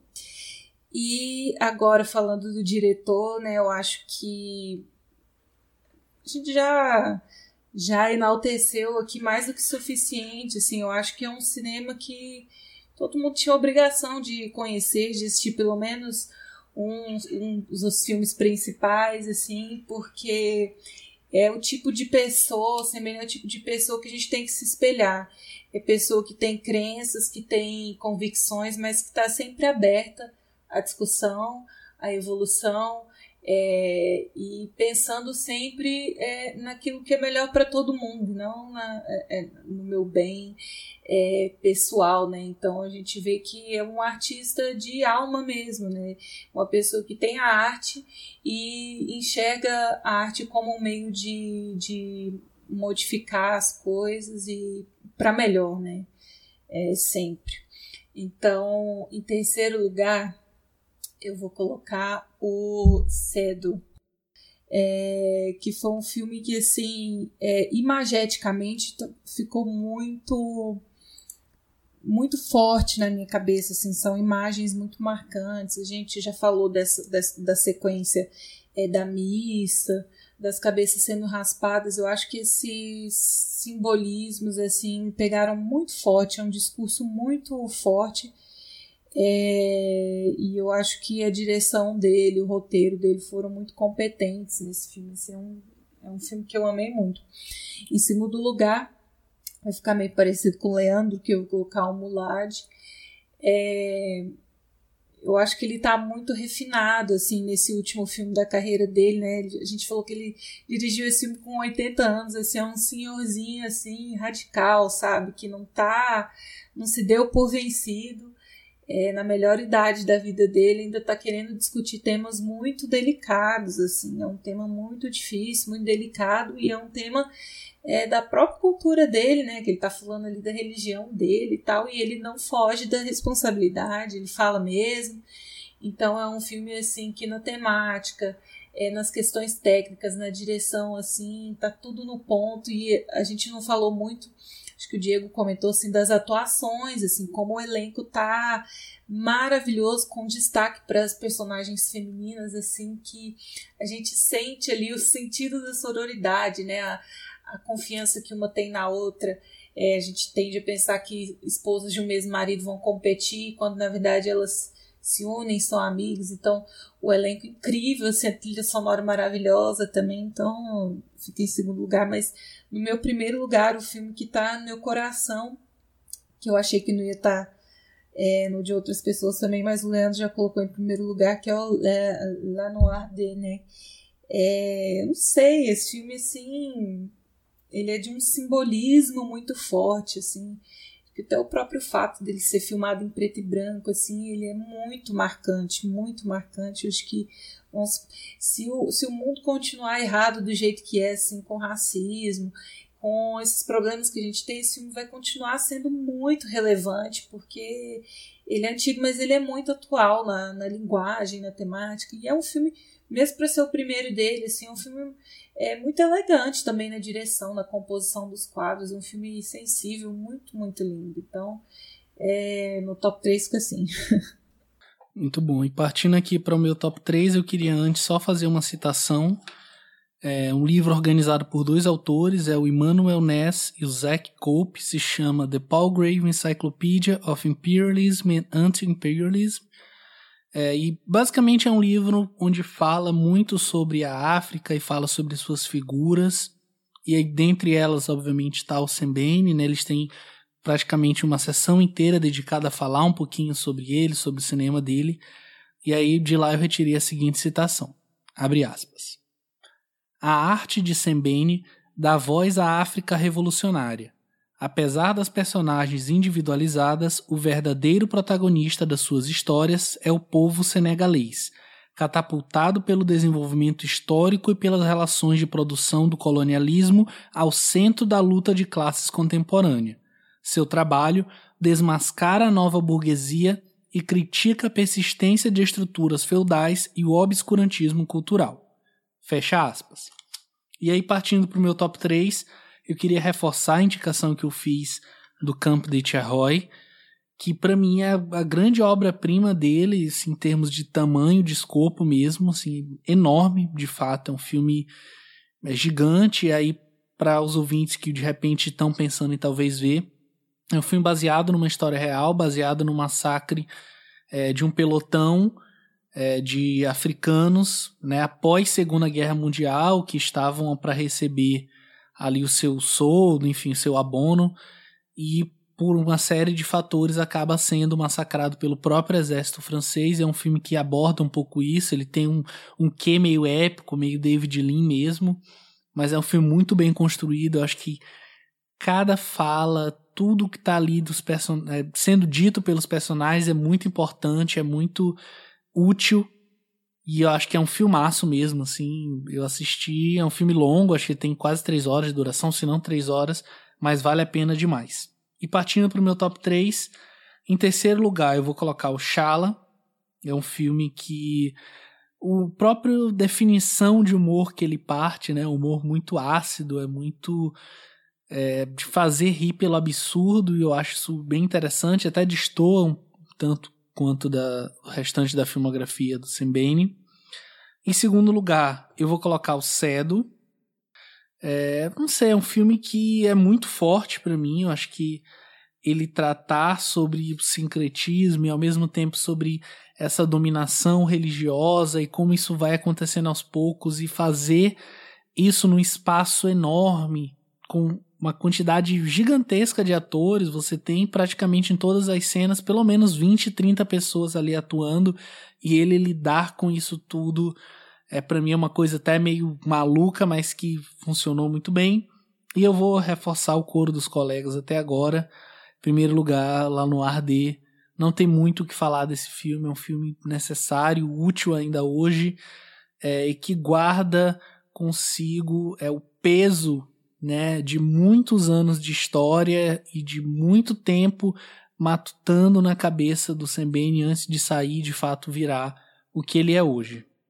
E você, Fernando, quais são as considerações finais, seu top 3? Eu quero resgatar muito o que você falou, Pedro, da questão do Sam Bene ser uma. Ele não só tem a voz, como ele cede a voz dele para que outras pessoas possam se valer dessa voz. Então ele dá voz a, a grupos que nunca foram ouvidos, né? Tanto que, tipo, ele, ele foi o pai, ele é o pai do cinema africano. Cinema africano subsaariano, ele tá falando, né? Não cinema egípcio, que é uma outra, uma outra configuração, mas que, que para mim o, o Sam Bene, ele, ele é um revolucionário. Tipo, ele é uma arma poderosa contra a colonização cultural, contra o apagamento histórico do povo preto. É, é um cinema que dá voz, como eu falei, um cinema que, que permite que ouçam essas histórias, um cinema que é inclusivo, que é anti-imperialista, que é anti-elitista também. É, acho que o Sembene, ele, como eu disse no começo do, dessa conversa, ele carrega consigo uma tradição dos griots que perpetuam ali a história do povo senegalês e por consequência também a história do povo africano e falar assim de um cinema tão poderoso, influente, contestador aqui no PS para mim é acho que ele é mais que um prazer, ele é um, um, privilégio mesmo, sabe? A gente poder dar voz a esse tipo de, de, de assunto tão, tão, tão profundo, assim, e ainda assim um cinema muito muito palatável, um cinema muito fácil de tanto fácil de, de assistir, fácil de encontrar também. A gente teve uma dificuldade no Mambete de até de encontrar alguns filmes. O Hienas, por exemplo, a gente não conseguiu até hoje. É, aliás, se, se algum ouvinte souber de alguém que tem uma cópia desse filme, por favor, entre em contato com a gente, porque é uma angústia pra gente ter gravado um filme sobre um programa inteiro sobre Mambete e não ter conseguido assistir esse filme que, que é tão importante pro, pro Mambete, a gente não conseguiu ver até hoje. E é algo que não acontece com o Sembene, que tem o cinema dele é, conseguiu ter, um, ter um destaque maior, então a gente consegue acessar os seus filmes com mais facilidade. Indo aqui pro meu top 3, meu top 3, antes eu só queria fazer uma menção honrosa ao Bonanza Hat de 96, de 66, 63, que não só pelo fato de ser um filme histórico, por ter sido o, meu, o primeiro filme é, lançado comercialmente, dirigido por um diretor preto africano, em continente, dentro do continente africano, no país é, de, de, de, origem dele, que é o Senegal. Então, por si só, já é um filme histórico, mas ainda, para além disso, é, é, um filme muito, muito conciso, muito. É um filme que vai reverberar muito durante toda a filmografia do próprio Sembene. Indo aqui pro meu top 3, eu vou fazer diferente, assim. Eu vou pegar os três filmes que eu mais gostei. É, e, e vou colocar na ordem, não na ordem de preferência, mas numa ordem que eu consigo enxergar uma certa. É quase como uma trilogia assim de, de resistência feminina, que eu coloco ali o, lá no AD de 66, que a gente consegue ver um despertar de uma certa revolta, de uma certa contestação do status quo.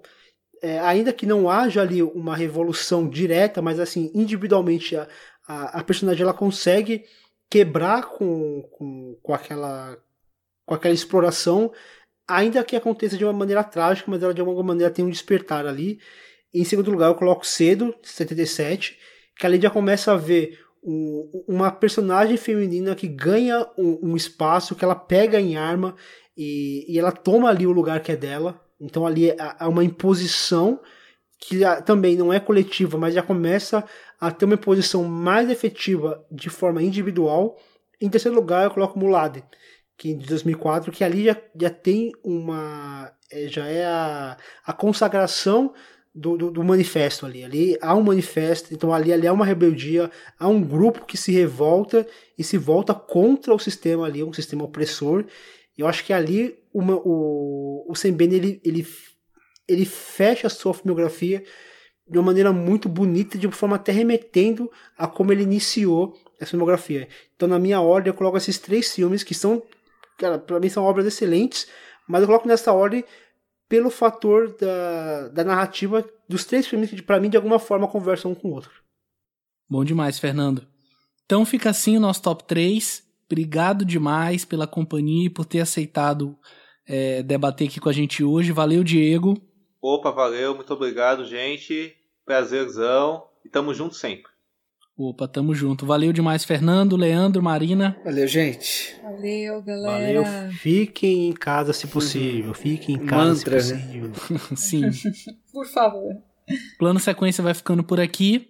Um grande abraço e até o próximo mês.